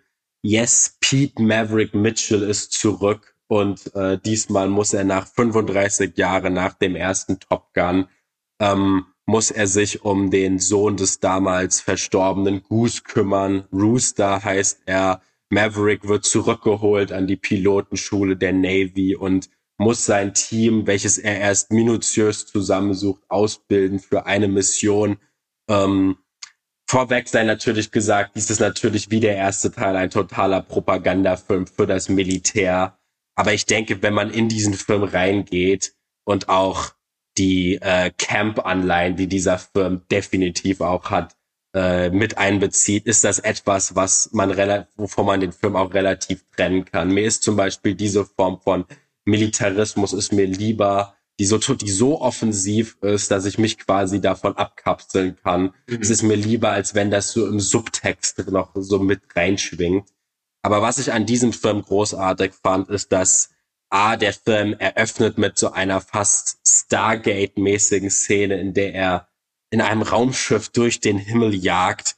Und in meinen Augen war dieser Moment einfach pures Kino, weil es die ersten zehn Minuten des Filmes sind und sich aber gleichzeitig so anfühlt, als sei es schon das Finale. Und dann aber ist dieser Film eine über viele Strecken gar kein Actionfilm, auch wenn dieser Film natürlich mit seinen analog gemachten Pilotenszenen natürlich so spektakulär gemacht ist, ohne CGI. Also man hat ja fast das Gefühl, man sieht hier, also es ist natürlich ein, eine Phrase, aber das ist sowas, das mir so etwas wie die Rückkehr des quote unquote richtigen Kinos äh, mit, miterleben. Und trotzdem aber ist dieser Film eine äh, großartige Reflexion über das ähm, Reflektieren des Älterwerdens, über Verantwortung, über vertane Chancen. Und natürlich ist es ein Blockbuster, deswegen verhandelt er diese Themen alle nicht in der Hinsicht zu explizit. Aber ich fand diesen Film einfach wunderschön. Ja, ich glaube, ich kann dazu wirklich gar nicht viel sagen. Ich finde, es ist ein wirklich sehr gut gemachter Actionfilm. Ich kann so einen Film einfach nicht, ich denke, auf so eine Weise schätzen, wie du das kannst. Und ist auch vollkommen okay. Ich glaube, mir sind bei Filmen mh, hm, vielleicht auch andere Qualitäten noch wichtiger, aber das ist ja dann total mh, hm, von Person zu Person abhängig, was man dann genau präferiert. Aber äh, man kann gegen diesen Film nicht viel sagen, ja. Ja, also, ähm, ich, aber gegen eine Sache muss ich diesen Film dann auch noch verteidigen. Immer, ich finde zum Beispiel auf gar keinen Fall, dass es ein Film ist, den man nur ironisch schauen kann. Vielleicht in Hinblick auf die von mir anbe auf die von mir äh, angesprochene Militärpropaganda dieses Filmes. Aber ich finde eher, man muss jegliche Form von Ironie eigentlich eher abschalten, wenn man in diesen Film geht, weil er ein, weil er komplett pur ist. Und vor allem aber auch, dass es das Starke an dem Film, obwohl er natürlich super pathetisch ist und Tom Cruise sich mal wieder äh, astrein selbst inszeniert. Ähm, trotzdem aber ist der Pathos des Films verweist nie auf so etwas Höheres. Also der Film stellt all die Themen, die ich gerade angespro angesprochen habe, nie als so diese eine Sache, um die es dann doch geht, ähm, nach oben. Im Endeffekt ist sich der Film zu jeder Szene bewusst, dass es eigentlich ein typisches Legacy-Sequel, äh, das halt was der erste Teil gemacht hat, nochmal tausend Klötze darüber baut. Und ähm, ich fand den Film großartig, wie gesagt. Okay. Und ich mache weiter bei meiner Nummer sieben oder mit meiner Nummer sieben. Und das ist Retour à Seoul von David Chu oder David Chow. Ich bin nicht sicher. Das ist jetzt übrigens auch ein bisschen kurioserweise die kambodschanische ähm, Oscar-Einreichung. Von Kambodscha? Ja. Also ist verrückt, die, die haben eigentlich nur mitproduziert, ja, und der Regisseur ist, also, ich glaube, der hat elterlicherseits auch kam kambodschanische Wurzeln, ja, aber ist in Frankreich geboren und so weiter. Jedenfalls scheint auf den ersten Blick einfach ein Adoptionsfilm zu sein. Man kennt die Probleme, ja, man muss zu seinen Wurzeln zurück und so weiter.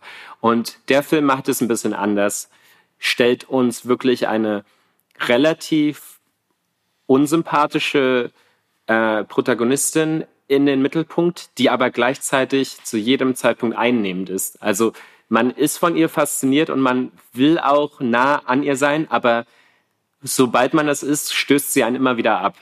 Und es ist eine ganz faszinierende Charakter Charakterisierung, die ich hier finde. Und dieser Film fällt nicht in diese typischen Fallen, die son son sonstige Adoptionsfilme haben. Dass man sagt, okay, wenn man jetzt endlich wieder mit den richtigen Eltern, was auch immer das bedeuten soll, wenn man mit denen wieder vereint ist, dann ist man so auf einem höheren Plateau wieder angelangt, ja, und man kann endlich man selbst sein und so.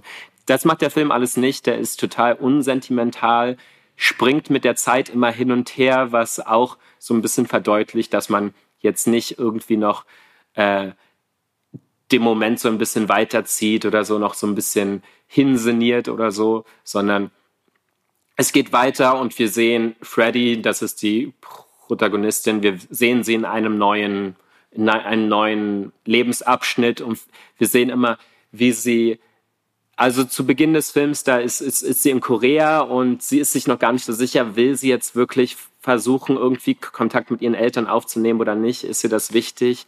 Aber was wir sehen, ist eher eine junge Frau, die alle Leute in ihrem Hostel irgendwie zusammenbringt an einem großen Tisch. Das ist so eine ganz tolle Szene, die sehr viel Energie mit sich bringt. Und die, die ist sehr ironisch, weil sie bringt in diesem Moment alle Leute zusammen, aber im Film selbst, im Laufe des Films, wird sie die Leute immer wieder von sich abstoßen. Und der Film hm, hat mir eben besonders deshalb gefallen, weil er auch sich traut, hm, nicht diese Harmonisierung am Ende herbeizuführen, dass er, äh, dass er nicht äh, auf so etwas aus ist, auf so etwas Größeres aus ist am Ende. Es gibt auch eine ganz tolle Beziehung zwischen ihr und ihrem leiblichen Vater, den sie dann in Korea kennenlernt. Also ich weiß gar nicht, ob ich das gesagt habe, aber sie, sie kommt aus Frankreich. Ja, sie ist in Frankreich aufgewachsen, ist dort, äh, ist, ja, hat dort dann gelebt ihr ganzes Leben. Und dieser koreanische Vater, ihr wird dann so eingeredet von ihrer Familie dort, dass, oh, sie ihm ja total ähnelt und so.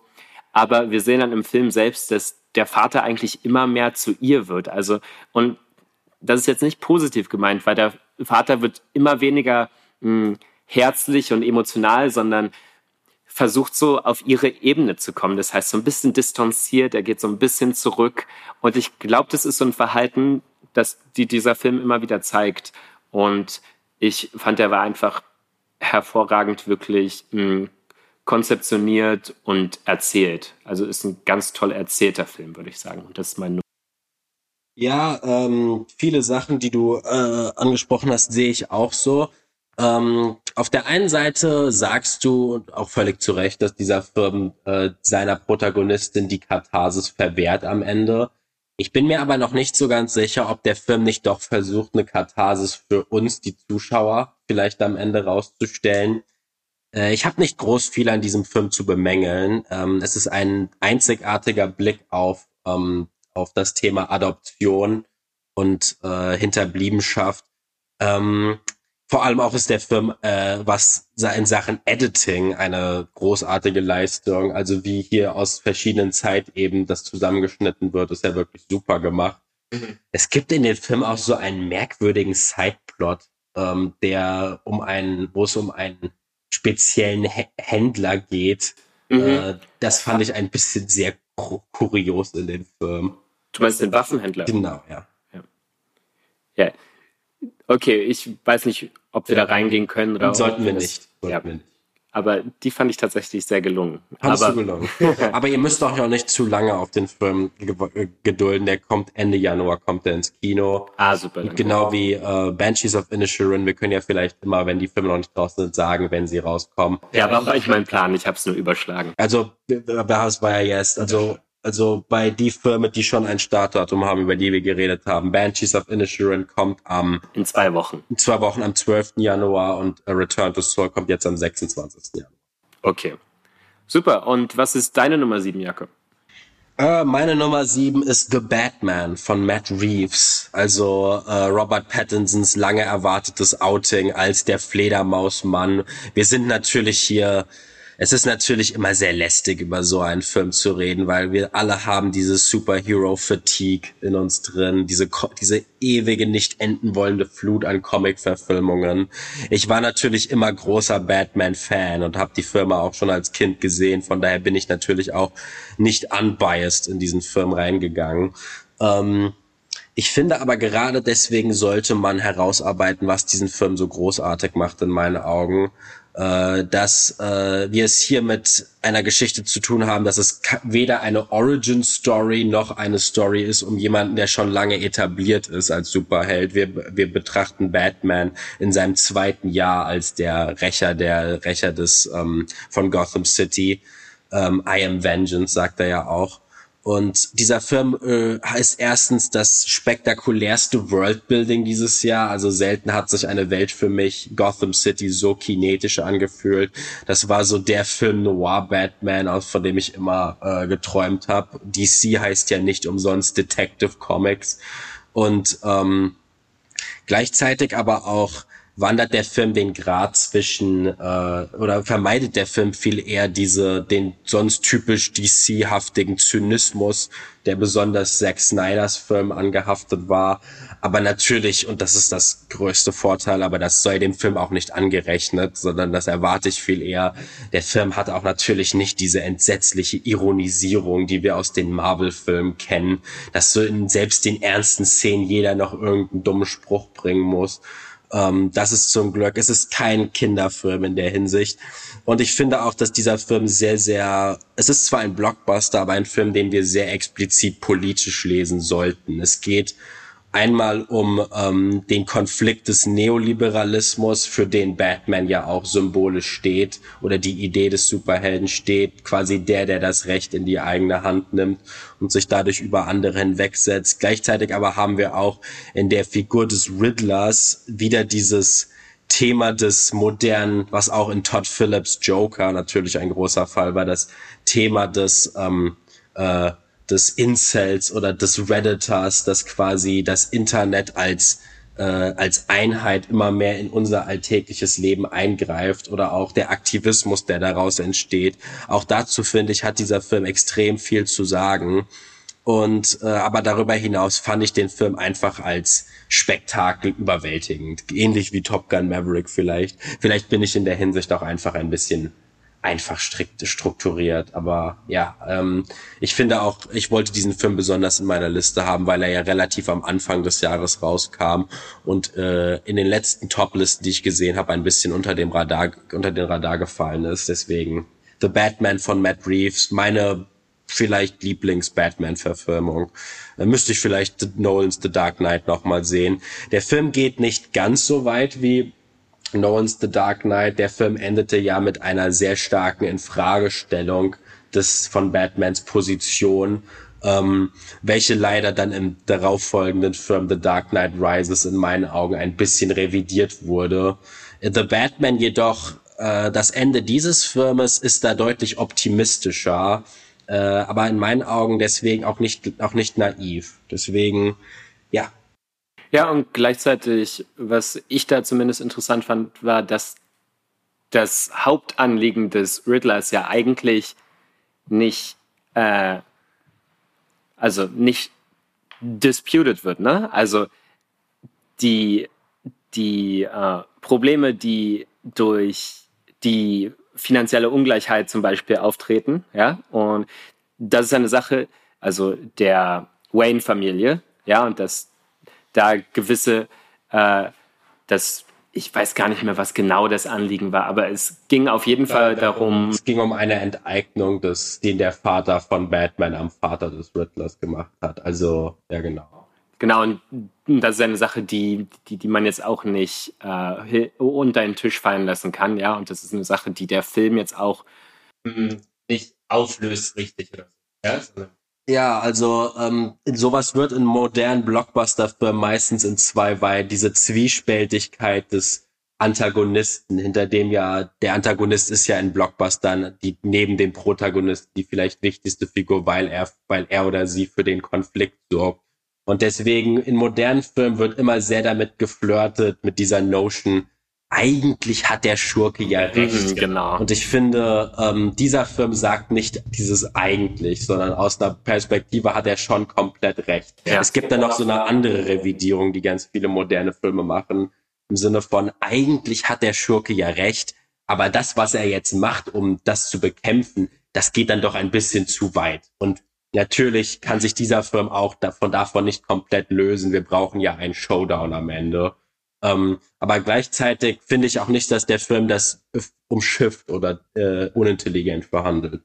Und ich will noch sagen, ich habe zu, zu diesem Film jetzt nicht unfassbar viel zu sagen, aber was ich sagen möchte, ist, dass dieser Showdown wirklich für mich wahrscheinlich das Highlight dieses Films war. Also, dass der Film auch sehr geerdet ist und dass dieser Batman einfach auch eine Art Arbeiter ist. Ja, am, am Ende, wenn die ganze Stadt überflutet wird und es eine große Katastrophe gibt, ist er einer, der jetzt äh, wirklich mit den Menschen zusammen ist und die Stadt, also die, die, die Trümmer wegräumt und die, ähm, die Leute evakuiert und so weiter. Und man sieht wirklich mal körperliche Arbeit und so eines Superhelden und das fand ich äh, sehr wichtig und sehr eindrucksvoll. Okay, ich mache jetzt weiter mit Nummer 6 und in einer anderen Welt, in der ich nur auf mein Herz hören würde, wäre das natürlich meine Nummer eins und das ist After Sun von Charlotte Wells. Das kommt bei mir noch. okay, sehr gut. Und äh, also reden wir jetzt nicht darüber? Äh, würde ich sagen, der kommt bald bei mir. Also okay. Gut. gut. Was ist deine Nummer sechs, Jakob? Meine Nummer sechs, alle Leute, die unseren, die keine Ahnung, wie viele Leute es waren, die alle Folgen von Venedig gehört haben, alle Leute, die das jetzt hören werden, werden mich jetzt sehr, sehr dafür schelten. aber mein Platz 6 geht an Tar von Todd Field. Ich hatte diesen Film ja versucht in Venedig zu verreißen, weil er mich sehr vor den Kopf gestoßen hat damals. Aber meine Meinung zu diesem Film hat sich seitdem sehr gedreht. Der Film ging mir irgendwie nicht aus dem Kopf, unter anderem, weil ich im Zuge, dass der Film dann im Ausland ja rauskam, also in den USA und in ein paar anderen Ländern auch, dass mir wirklich sehr, sehr viele Lobhudeleien über den Film dann immer wieder, auch schon in Venedig logischerweise. Und natürlich wusste ich schon in Venedig, wo diese Lobhudeleien herkommen. Also gut, gut erzählter Film, absolut meisterhaft von Kate Blanchett gespielt, aber gut, es ist Kate Blanchett. Ich glaube, die hat noch, die kann ja selbst einem Affen, wie in Guillermo del Toros Pinocchio, selbst das kann sie ja spielen. Kleiner Shoutout an diesen Film, der überraschend gut war. Genau. Ähm, und äh, natürlich auch aktuelles Thema in meinen Augen. Ich habe diesen Film unfassbar negativ erst interpretiert. In meinen Augen war das, hat sich das wie so ein verkappter Boomer-Film erst angefühlt, ähm, wo quasi jemand versucht, jetzt zu aktuellsten Themen oder the state of the moment irgendein Statement rauszufirmen und auch das Finale, also das letzte Drittel, gerade dieses letzte Drittel, an dem habe ich mich sehr gestoßen. Und jetzt aber im Nachhinein, nachdem ich lange über diesen Film nachgedacht habe und festgestellt habe, wie sehr ich ihn dann doch schätze und wie sehr ich ihn missverstanden habe, gerade dieses letzte Drittel äh, wurde extrem retroaktiv bei mir aufgebessert. Also eigentlich alles, was ich an dem Film wirklich schlecht fand, ähm, hat sich verbessert. Du hast ja den, worum es in dem Film schon geht, hast du ja am Anfang schon erwähnt. Genau. Es geht um Lydia Tarr, diese legendäre Komponistin, die, die es nie gegeben hat. Die es natürlich nie gegeben hat, aber auch wenn der Film uns das glauben lassen will. Es hat tatsächlich noch nie eine Komponistin in solch einer Rolle gegeben. Ja, und ähm, der Film, es geht dann aber auch um diesen typischen Fall from Grace, der stattfindet. In meinen Augen ist dieser Film weniger ein Drama, aber ich finde, dieser Film ist weder ein äh, Cancel Culture Film, noch ist es ein, ähm, du hattest gemeint, es ist eine Charakterstudie. Das ist der Film irgendwie, aber ich finde nicht, dass es das Hauptthema des Filmes ist. Ich finde, dieser Film ist mehr eine wirklich bissige Satire auf eine Frustration mit der Moderne ähm, oder mit der Film Tar ist ein Film, der in meinen Augen weniger von der Figur Tar handelt. Der Film ist zwar nach ihr benannt, aber der, der, der Name ist natürlich ein Anagramm für das Wort Art, Kunst. Es ist ein Film, der unsere moderne Gesellschaft an dem Standpunkt, den Kunst hat, ähm, herausseziert. Es ist ein Film über diese die gnadenlose Erkenntnis, dass wir als Gesellschaft um, äh, nicht in der Lage sind, Kunst äh, gerechtmäßig wertzuschätzen, ohne es an so einen äh, bizarren Personenkult zu, einen sehr bizarren Personenkult zu, ähm, zu, zu koppeln, ohne und uns dann am Ende zu wundern, wenn dann die Person, die wir auf so ein hohes Podest stellen, dann diese Macht missbrauchen, die wir ihnen zukommen lassen. Also, und vor allem aber ist es ein Film darüber, wie verdrahtet wir selbst als Künst, als Künstler, als Persönlichkeit, als Person des offenen Lebens auch, des öffentlichen Lebens, wie wir trotzdem diese Autonomie aber eigentlich nur so eine Illusion ist, die uns geschenkt wurde. Das wird in dem Film in surrealen Sequenzen, in denen die Protagonistin Lydia Tarr das Gefühl hat, von irgendetwas verfolgt zu werden, ähm, hat sich, wird das sehr, sehr gut dargestellt. Und auch im letzten Drittel erleben wir ja, ich werde jetzt nicht spoilern, was im letzten Drittel passiert, aber erleben wir mehr oder weniger etwas, was sich zu, auf den ersten Blick, und so habe ich es auch beim ersten Mal gesehen, auf den ersten Blick wie ein, wie sehr, sehr konstruiert anfühlt. Aber gerade diese Konstruktion ist ja gerade der Punkt. Wir erleben am Ende, wie ein Dominostein auf den anderen fällt. Und auch sehr, sehr viele, ich kann den Film vielleicht, um da vielleicht ein bisschen mehr Klarheit reinzubringen, äh, der Film eröffnet damit, dass erklärt wird, was so ein Dirigent eigentlich bei einem Orchester macht. Und der Punkt ist, dass ähm, es so aussieht, als ob der Dirigent das Orchester leiten würde. Aber in Wahrheit ist, wird der Dirigent selbst von dem Takten der Zeit geleitet. Also sie sagt uns quasi, dass obwohl es so aussieht, dass sie in dieser Autoritätsperson ist und über das Orchester verfügt, dass sie eigentlich auch verdrahtet ist in der Welt oder ähm, in dem Szenario und dass genau diese Situation es eine ist, die eigentlich nur dazu vorbestimmt ist, sich eigentlich gegen, gegen ähm, einen selbst zu widmen oder gegen einen selbst zu richten. Und was ja auch die Ambiguität von Lydia Tars Vergangenheit angeht. Wir erfahren nie konkret, was eigentlich passiert ist. Und es steckt unfassbar viel in diesem Film drin, aber es ist auch einer der meistgefeiertsten Filme des Jahres. Ich muss mich hier offiziell bei diesem Film entschuldigen, dass ich ihn so verrissen hatte, weil ähm, auch das ist ja eine Erfahrung, die ich finde, die man machen kann, dass man Filme äh, über die, über, dass man in die so reinwächst, dass man Filme äh, nach mit einem gewissen Abstand plötzlich mehr wertschätzt oder quasi feststellt, da und da habe ich vielleicht was unterschätzt und dafür, dass das jetzt bei diesem Film der Fall war, spricht ja sehr auch für ihn, dass da sehr, sehr viele Ebenen drin stecken. Äh, ich hoffe, dass der Film ein paar Oscars gewinnt. Ja, super. Ich fand, das war eine sehr kluge Auseinandersetzung mit dem Film. Und ich habe zudem noch super viel zu sagen, aber wir reden jetzt nicht weiter darüber, denn wir müssen uns auch ein bisschen äh, an, die, an der Zeit orientieren, so wie Lydia Tarr. Und wir schauen mal, was meine Nummer 5 ist. Meine Nummer 5 und das ist Pacifiction von Albert Serra. Ja, der kommt bei mir noch. Also. Und deshalb sind das jetzt zwei Filme in Folge, die, wo ich jetzt nicht viel dazu sagen werde. Also gehen wir weiter und fragen uns, Jakob, was ist deine Nummer 5? Meine Nummer 5 ist After Sun von Charlotte. Möchtest du zu dem Film was sagen oder soll ich? Na, unbedingt, weil wenn es hier eine Autorität gibt, die im Movie-Trailer Deutschland vorgekommen ist, dann, dann war das ja meine Kritik. Was, äh, was stand da nochmal? Ein Ach, ich hab's vergessen. Ich hab's auch vergessen, aber es, ja, es wurde so ein Blurb, man kennt das ja von irgendwelchen Outlets und äh, ich war dann jedenfalls ganz positiv überrascht, dass meine Movie Break Kritik irgendwie in diesen Trailer reingerutscht ist, wie auch immer das passiert ist. Und ich habe diesen Film in Cannes gesehen und hat mich damals schon komplett emotional umgehauen vor allem.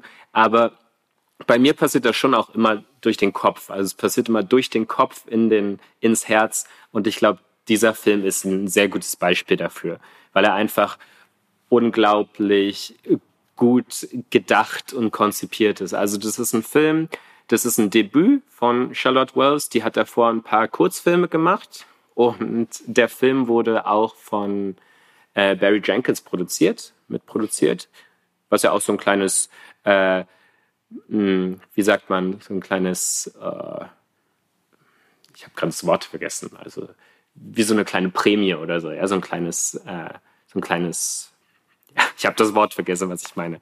Gut, aber es ist so ein Siegel. Ja, es ist so ein Gütesiegel, ein, vielleicht ein, so ein bisschen. Bon, ein Bonbon. ja, und äh, wenn ihr wollt, die Filme, also zwei von den drei Kurzfilmen, die kann man auch auf Vimeo sehen. Und wenn man genau hinsieht, dann sieht man da schon Themen, die dann in After Sun so richtig entwickelt werden. Und was ist das eigentlich für ein Film? Manche Leute sagen, oh, das ist irgendein so Urlaubsfilm von einer Tochter mit ihrem Vater damals. Was ja stimmt. Ja, Ende 1990er oder Anfang 2000er in der Türkei. Und, aber ich würde sagen, das stimmt nicht. Was es eigentlich ist, ist, es ist die Erinnerung daran. Ja, es ist ein aktives Erinnern unserer Protagonistin. Die ist jetzt in der Jetztzeit so Anfang 30, denke ich, vielleicht so alt wie der Vater, als sie damals im Urlaub war.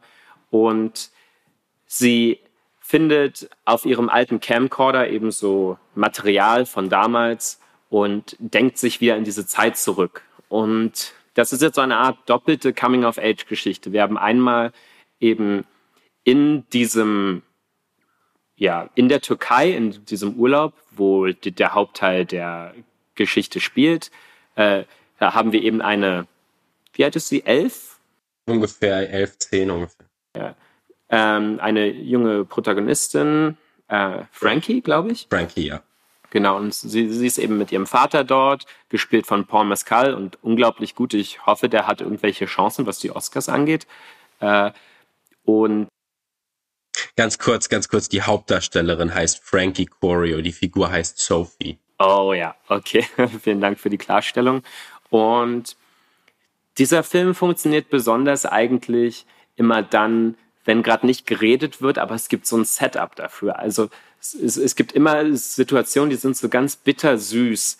Also es gibt mh, hm, manchmal einfach nur Blicke, ja, man merkt, okay, der Vater hat irgendwelche nicht näher genannten Probleme. Also er äh, versucht auch die ganze Zeit, das mit Tai Chi oder so, so ein bisschen zu channeln, sich da irgendwie unter Kontrolle zu haben, aber er ist da auch ganz mysteriös. Sein Arm ist so bandagiert und man fragt sich, wie ist das eigentlich passiert? Und man merkt auch, er hat vielleicht nicht die Sachen beruflich oder in der Familie geschafft, die er schaffen wollte. Das wird immer so angedeutet. Und man weiß nicht genau, was in seinem Leben äh, so hinkt, aber man merkt, er ist nicht zufrieden und es gibt immer wieder so einen schmerzhaften Blick in diesem Film. Und ja, ich weiß nicht, dieser Film, will, will, willst du vielleicht was dazu sagen? Ja, also die, das Problem, dass während dieser, dieses harmonischen Urlaubs, äh, oder ich fange mal anders an, es geht, ich habe den Film natürlich, wie du schon korrekt gesagt hast, auch als, äh, als wahrgenommen, als Erinnerung von äh, jemanden, der feststellt, dass in einer Zeit oder in einer äh, in einem ganz kurzen Lebensabschnitt eben in dieser Urlaubssituation feststellt, dass irgendwas da war, was sie damals noch nicht verstanden hat. Genau, ja. Und ähm, man kann natürlich jetzt auch spekulieren, äh, was mit dem Vater los ist. Aber ich glaube, das Offensivste ist einfach, dass wenn wir ein bisschen Mathematik äh, betreiben, dass wir feststellen, dass dieser Vater sie mit 20 bekommen hat. Also er war unfassbar jung, als er sie bekommen hat.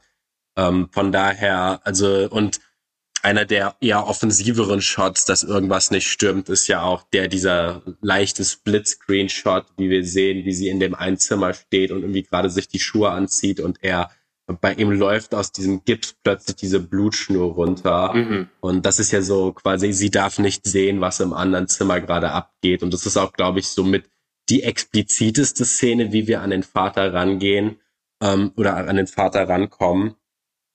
Ähm, äh, dieser Film ist vor allem eine Meisterleistung darin, wie man etwas im Kino kommuniziert, ohne es direkt zu kommunizieren, genau. wie man etwas andeutet, ohne es zu verdeut und ohne es zu verdeutlichen, ohne am Ende dann noch so ein so ein Punch oder so reinzutun. So darum ging es eigentlich die ganze Zeit.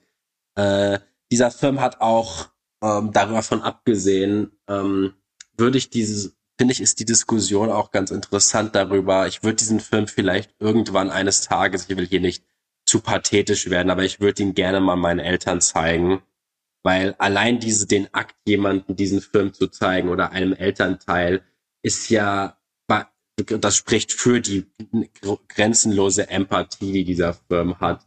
Ähm, allein der Akt, diesen Film einem Familienmitglied zu zeigen, zeigt ja, zeigt ja schon, ich versuche dich besser zu verstehen. So wie, was ja wahrscheinlich auch die Absicht von Charlotte Wells war, als sie den Film gedreht hat. Umgekehrt aber, ähm, wenn ein Elternteil seinen, ihren Kindern diesen Film zeigt, könnte man, ähm, äh, ist es ja auch eine Art von Implikation. Es ist von, äh, was der Vater Callum heißt der übrigens, äh, auch sagt, dieses ähm, da und da war ich, war ich vielleicht nicht gut genug für dich. Da und da habe ich vielleicht, weiß ich, dass ich da nicht genug für dich war, was auch eine Situation ist. Es gibt so diese Entschuldigungsszene. Ähm, es ist, es passiert so ein kleiner Vorfall zwischen den beiden eigentlich was total Banales, aber der Vater entschuldigt sich immer wieder dafür. Und sie kann es nicht annehmen und es ist, es ist so. Doch, sie nimmt es ja an, aber sie kann es nicht richtig annehmen. Sie würde es gerne annehmen. Genau, sie, sie würde es gerne annehmen, aber sie kann es nicht sagen. Sie kann ja. es nicht sagen. Sie, sie kann ihn in den Arm nehmen und so weiter und das ist so unglaublich gut beobachtet und so psychologisch intelligent. Es ist sehr, sehr und vor allem auch sehr, sehr traurig und ein Film, der wirklich äh, psychologische Nuancen zulässt, die an die andere Filme nicht mal ranschrammen könnten. Wenn ich diesen Film jetzt sehr banal und doch poetisch vielleicht zusammenfassen würde, dann ist es ein Film darüber, dass vielleicht die Eltern einen nicht glücklich machen konnten, weil sie selbst nicht glücklich waren, mhm. weil sie selbst überfordert waren. Also ein, auch was Generation angeht, wirklich sehr vermittelnder Film. Ja. Ich will vielleicht noch diese, diesen einen Moment kurz mal erwähnen, um zu sagen, was dieser Film so in ganz vielen Momenten schafft. Ja, es gibt so eine Szene, da sitzen sie abend am Tisch, irgendwie auf der Hotellandschaft oder so, und dann kommt so ein Mann vorbei, der sich abends noch vielleicht ein kleines Trinkgeld verdienen will und macht ein Polaroid-Foto von den beiden. Und dann, und während sie gerade, also während Sophie gerade ihren, ihren Vater fragt, warum können wir eigentlich nicht länger hier bleiben? Das ist doch so schön hier. Nehmen sie dieses Polaroid-Foto auf und es, das was ja am Anfang immer nur so bleich ist, ja, so verschwommen, wird langsam zu einem richtigen Foto.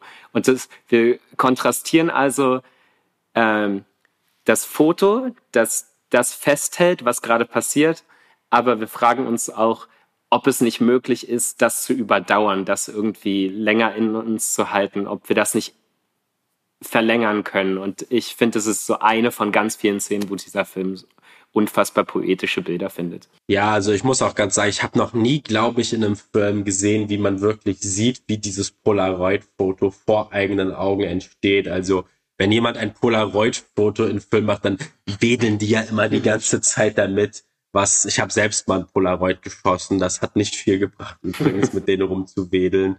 Ähm, aber ja, auch Darsteller. Und ganz kurz, das muss unbedingt noch angesprochen werden. Dieser Film seziert auch so großartig diese Hotelurlaubskultur, Ja. in der die da leben. Also ähm, dieses, vielleicht hast du dazu was zu sagen. Ja, so diese sorglosen Zeiten von den, von den 90ern, frühen 2000ern mit so einem All-You-Can-Drink-Band zum Beispiel, mh, das man dann hat, wo man einfach immer wieder zur Bar gehen kann und sich na- nachschenken kann. So, so eine Zeit von, All-inclusive. ja, und über Konsumation eigentlich, äh, was ist das richtige Wort? Überkonsum, ja, und äh, so Billardspiel und irgendwelche Wasserspielerei und so. Also ich finde, ja, und auch so eine ähm, Urlaubsliebe oder so eine Liebelei, es ist keine richtige Liebe, weil man kann sich auch fragen, oh, ähm, merkt sie in dem, dem Moment auch eigentlich, wie so,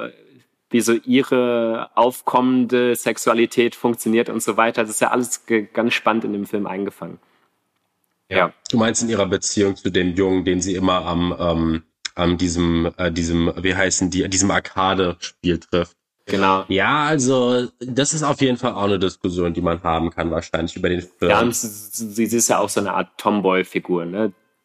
Trägt immer so ein Cappy, trägt weite Hosen, macht, äh, spielt Poolbillard und so, spielt irgendwelche Wasserspiele und so. Und Charlotte Wells, die ist ja auch so eine Art Tomboy-Figur, ja, mit ku- kurzen Haaren und so weiter, ist, glaube ich, auch ähm, nicht heterosexuell. Also vielleicht, und man wei- weiß auch, die, diese Geschichte äh, hat ihren Ursprung darin, dass sie in ihrem eigenen Familienalbum gesehen hat, du- durchgeblättert hat und sich erinnert hat, dass fr- früher oft ihr Vater für ihren Bruder gehalten wurde und so, als sie im Urlaub waren. Also Okay, also ich finde gerade diese, diese, äh, die Diskussion über, äh, findet hier jemand, das kann ja auch etwas sein, was der Film unausgesprochen mit erzählt, stellt hier jemand durch eine ähm, Liebelei mit, während eines Urlaubs mit einem Jungen, dessen Namen wir, glaube ich, nie erfahren, ähm, fest, dass sie eigentlich nicht wirklich auf Jungs steht. Ich persönlich lese Filme nicht in dieser Form daraus, weil ähm, ich finde, dass Identität nicht so einfach ein ist. Und Mhm. ich glaube auch, dass der Film äh, schlau genug ist, um das selbst zu wissen. Es gibt aber äh, dann im Film eine Szene, wo, sie- wo sie sieht, einen ganz kurzen Moment, wie sich zwei Jungs küssen. Und das wird dann nie wieder groß angesprochen. Aber das ist zum Beispiel so ein Moment, wo wir vielleicht, ähm, äh, wo sie vielleicht feststellt, sie sieht etwas, was sie damals nicht verstanden hat und stellt dann aber später fest, dass es mehr mit ihr zu tun hatte, als sie auf den ersten Blick dachte, was ja eigentlich eine Zusammenfassung des ganzen Filmes ist. Ja, ja, und ich meine, es ist, ist ja alles eine Erinnerung, ja. Und man, man muss sich dann fragen, okay, wie funktioniert denn die Selektion, ne? An welche Dinge erinnern wir uns und an welche Dinge erinnern wir uns nicht? Ja. Und es hat ja immer eine Bedeutung, wenn wir uns an etwas. Aber ja, wir sind jetzt die Milliarden, äh, Millionensten Menschen, die After Sun in den Himmel und zum Klee loben. Aber der Film hat es auch einfach verdient. Es ist wirklich schön zu sehen, dass ein Film, der seinen Hype wirklich gerecht Und besonders als Debütfilm, ja, das ist ja. Oh ja, und als Debütfilm. Also das aufregendste Debüt des Jahres wahrscheinlich. Okay, dann sind wir bei meiner Nummer vier. Ja. Bei meiner Nummer vier. Und das ist ein Film, da hattest du leider nicht die Chance, den zu sehen. Das ist Jerk von Giselle Vienne. Und das ist wirklich vielleicht einer der radikalsten Filme, vielleicht der radikalste und der, Film. Und der nischigste, Entschuldigung. ja, und der nischigste, weil ich weiß nicht, ob man in der näheren Zukunft eine Chance hat, den richtig sehen zu können. Die, ah, wir, wir sollten noch ganz kurz zu Aftersun sagen, der läuft gerade im Kino.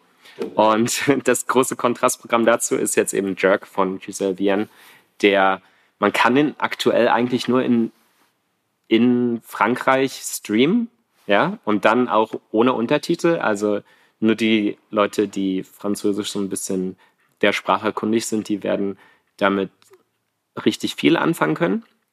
Aber ja, was ist das?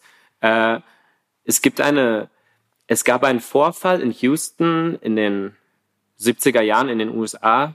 Da gab es eine Gruppe von drei Jungen, die haben über 20 Vergewaltigungen und Morde begangen. Also war der Massenmord von Texas. Und David Brooks, ein Autor, der hat darüber eine Novelle geschrieben und später gab es in Zusammenarbeit mit der Künstlerin und Regisseurin Giselle Vienne gab es verschiedene Kollaborationen. Es gab ein Radiospiel, es gab eine Theatervorstellung und diese, diese Theatervorstellung, die ich leider nie gesehen habe, die ist dann auch wirklich viel herumgetourt, ja, auf verschiedenen Festivals und so weiter in verschiedenen Ländern und worum geht es da eigentlich bei diesem? Das ist, das ist wirklich eine One-Man-Show. Äh, hier in dem Film ist die gespielt von John, äh, Jonathan äh, Captivier. Ich weiß nicht genau, wie man diesen Namen ausspricht, aber es ist unglaublich. Also es ist auf jeden Fall meine Performance des Jahres. Ich glaube, der Film hat theoretisch, hatte der seine Premiere 2021, aber der war kaum irgendwo zu sehen, dieser Film, ja, und ist immer noch fast nirgendwo zu sehen. Aber wirklich, wenn mir eine Performance dieses Jahr im Kopf bleiben wird, dann diese Performance. Und dieser, ähm, wer das hier ist, das ist einer dieser drei Jungen, die damals diese Morde und Vergewaltigungen begangen haben. Und er ist jetzt im Gefängnis und wir sehen ihn auf einer schwarzen Bühne und es ist offenbar die Idee, dass er gerade im Gefängnis ist und vor einer Gruppe von Psychologiestudierenden seine Performance abhält. Und in dieser Performance verarbeitet er, was er damals gemacht hat. Und es ist wirklich, das werde ich vielleicht bis zum Ende meines Lebens einfach erinnern. Das ist unglaublich, dass dieser Körper, der menschliche Körper, wird hier zu einer Art Kino selbst. Das heißt, äh, wie er sich bewegt, wie er Töne evoziert, wie er Speichel benutzt. Also dieser Speichel, der tropft da die ganze Zeit, während er spricht und wird manchmal auch, es ist wirklich auch ein ekelhafter Film, weil hier so die Lust mit der Gewalt so stark kollidiert und zusammengedacht wird, dass es einem manchmal vielleicht auch übel wird und man sich selbst über sich selbst wundert, wie man gerade be bestimmte Szenen äh, wahrnimmt und darüber denkt und was sie in einem auslösen im Körper. Und diese Spucke zum Beispiel, die funktioniert hier wie so ein Spezialeffekt. Ja, also es wird wirklich unglaublich eingesetzt und dieser, diese Show, die er da inszeniert, er ist gleichzeitig Bauchredner und Handpuppenspieler. Und mit diesen Handpuppen reinszeniert er, was damals da passiert ist. Es ist wirklich höllisch, aber es ist auch unglaublich, weil der menschliche Körper, der fungiert hier wie so eine Art Archiv. Das heißt, diese ganzen Erinnerungen, die können irgendwie hervorgerufen werden und auf einmal am Anfang des Films sieht man noch ganz stark, wie er spricht und so. Aber später, gegen Ende des Films, wird es immer mehr zur Bauchrednerei und wir sehen gar nicht mehr, wie er spricht, als ob wir immer mehr, als ob er immer mehr hier hineingefunden hat in diese Rolle von damals. Und wir, das findet auch alles in so einem One-Take statt, bis er später, ja, bis er später in seiner Garderobe ist. Aber es gibt zwischendurch mal so eine Pause die dieser Performance, aber die Kamera bleibt auf ihm drauf, so als ob diese Erinnerung, als ob man die nicht abschütteln kann, ja. Sie verfolgt ihn. Die Kamera verfolgt ihn auch in diesem Moment der Ruhe, wo, wo er nur für sich ist eigentlich. Und also Vielleicht sollte der Film auch noch weiter höher auf meiner Liste sein, aber wirklich ein unglaublicher Film. Und wenn ihr französischsprachig seid, schaut euch bitte diesen Film an. Es ist möglich, ihn auf französischen Streaming-Portalen zu sehen. Äh, und man kann nur hoffen, dass der irgendwann mal in Deutschland irgendwie zu sehen sein wird. Ja, das ist Jerk von Giselle Vienne. Ja, also ich hätte diesen Film wirklich sehr, sehr gerne gesehen, aber ich spreche leider kein Wort Französisch. Deswegen tut mir das leid, aber ich würde diesen Film, wenn ich ihn schaue, dann auch gerne verstehen. Das wäre dann sehr verschwendet für mich. Das ist ungefähr so wie, ja, wenn ich jetzt einen Film in deutscher Synchro schaue, da verstehe ich zwar alles, aber ich höre mir einfach keine Synchro an. Also da, da verschwende ich irgendwie so diese Erstsichtung des Films mhm. für mich. Deswegen äh, muss ich da um Entschuldigung bitten, warum ich diesen Film nicht gesehen habe. Aber das klingt unfassbar schockierend und unfassbar spannend und ich würde mir das sehr gern ansehen. Ähm, also bin ich scheinbar nicht die einzige Person, die Bauchredner schon immer so ein bisschen unheimlich fand oder uncanny. Also es ist, es ist ja die Definition von Horror. Also Töne kommen aus einer Person raus, aber wir sehen keinen Mund, der sich bewegt. Oder ja. deswegen, es ist ja etwas, das Alltägliche wird plötzlich zu etwas und das Heimliche wird zu etwas Unheimlichem. Genau. Ja. Die Freudsche Definition. Die Freudsche Definition davon. Ja, ja. Also wahrscheinlich die unkonventionellste Wahl, die wir hier hatten. Wahrscheinlich. Aber wir haben ja auch noch einen Platz eins und Platz zwei später. Vielleicht kommt da auch noch was. Mal sehen. Mhm. Äh, was ist dein Platz vier, Jakob? Mein Platz vier ist eine Dokumentation. Der Film heißt De Humani Corporis Fabrica von Lucian Castaigne Taylor und Verena Paravel. Und das trifft sich doch super, weil das ist meine Nummer drei. Jakob. Sehr schön, sehr, sehr schön. Da können wir jetzt direkt über diesen Film reden. Ähm, es ist die, wie gesagt, ihre neue Dokumentation. Sie haben bereits mit Leviathan äh, die Vorkommnisse auf einem die Urgewalt, der ein Schiffskutter ausgesetzt ist, haben sie in diesem Film bereits eingefangen. Dann gibt es ja noch Cannibal, was so eine Art Interview mit einem Kannibalen ist, ein unfassbar intimes Interview. Es gibt noch diesen anderen Solom Niquetes oder so heißt der, wo es um diesen Typen geht, der im Schlaf redet. Ja, genau. Es geht, alle ihre Firmen zeichnen sich durch eine unfassbar radikale Form aus. Es sind Firmen, die versuchen, jegliche Distanz dem Publikum gegenüber zu zerstören und sie mit Dingen zu konfrontieren, die äh, gleichzeitig wie aus dem schlimmsten Albtraum wirken, aber gleichzeitig auch unfassbar menschlich sind und deren Schrecken vielleicht daraus kommt, wie stark sie in der Welt verankert sind. In der Humani Corporis Fabrica, der Titel stammt von einem Buch aus dem 17. Jahrhundert, so wie ich das weiß. Aus dem 16. Jahrhundert. Aus dem 16. sogar. Von Andreas Vesalius. Dieser hat damals den menschlichen Körper das erste Mal geöffnet. Nun, und genau das tun, tut dieser Film oder er beobachtet, wie der menschliche Körper geöffnet wird wir beginnen mit, ich würde diesen Film anders einführen, wir beginnen mit einer Art Szene, die wie aus einem Saw-Film ja. stammt, in der Leute in einem komplett verruchten Keller äh, mit einem bellenden Schäferhund umhergehen und man hat das Gefühl, man wird jetzt hier in irgendeine Folterkammer geführt, wo doch aber das, den Raum, den wir betreten, das genaue Gegenteil ist. Was wir hier sehen, ist nicht wie Körper zerstört, sondern wie Körper geheilt werden. Und dann kommt ein unfassbar sich lang anfühlender Monolog, in der erstmal erklärt wird, warum das Krankenpersonal ähm, die Leute in Krankenhäusern oft so lange warten lässt, nämlich um das Personal selbst zu schützen, weil man nicht von einem Raum zum anderen gehen kann. Man sagt der einen Person, es ist ein Junge oder ein Mädchen und dann zum anderen Raum zu gehen und äh, dein Opa ist gerade gestorben oder äh, da das einfach so eine, ein Ballast auf das Personal wirft. Aber um es auf den Punkt zu bringen, dieser Film äh, zeigt zeigt die äh, zeigt minutiös genau Operationen, die in einem, die in mehreren französischen Hospitals am menschlichen Körper äh, äh, äh, wie vorgenommen sagt, werden. Vorgenommen werden. Danke dir. Ähm, in der ersten Szene davon sehen wir, wie betreten wir wirklich mit der Kamera das, die Gehirnmasse von einer Person, die so ein Loch in ihrem Kopf hat.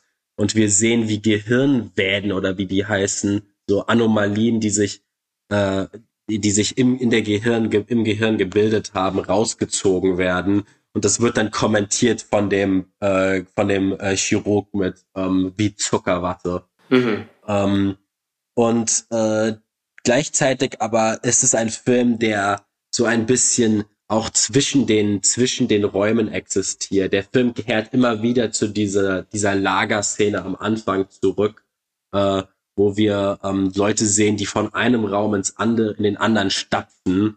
Und wir fragen uns die ganze Zeit, wer das ist. Es ist, es fühlt sich so ein bisschen so an, als ob das so, als ob wir so einen Raum hinter dem Raum sehen würden. Und genau das ist ja eigentlich das Krankenhaus oder ist die Chirurgie, die wir hier sehen. Es sind die Mechanismen, die unsere Welt verdrahtet oder die unsere Welt erst, unseren Körper erst zum Laufen bringen können.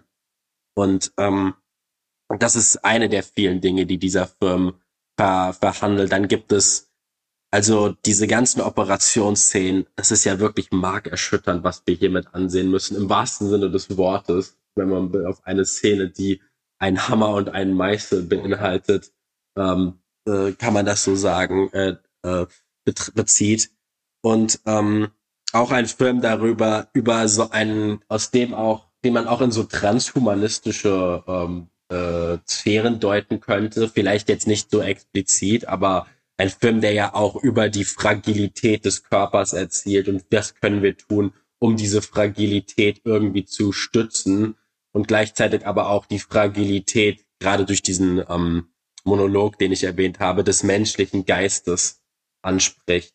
Hier sehen wir natürlich, der Film ist sich zu 100 Prozent bewusst, dass dieser Film uns in seinen Operationsszenen Bilder und Momente zeigt, wie wenn zum Beispiel eine Sonde in den Penis von einem Mann geschoben wird, äh, um Krebszellen aus den Hoden da rauszu, rauszulöschen. Dann sehen wir zum Beispiel, wie zwei Ärzte dann wie so mit Controllern vor einem Bildschirm hocken und das wie so ein Computerspiel dann dann so rauslasern das ist zum Beispiel auch ein ganz beeindruckendes Bild, was dieser Film findet.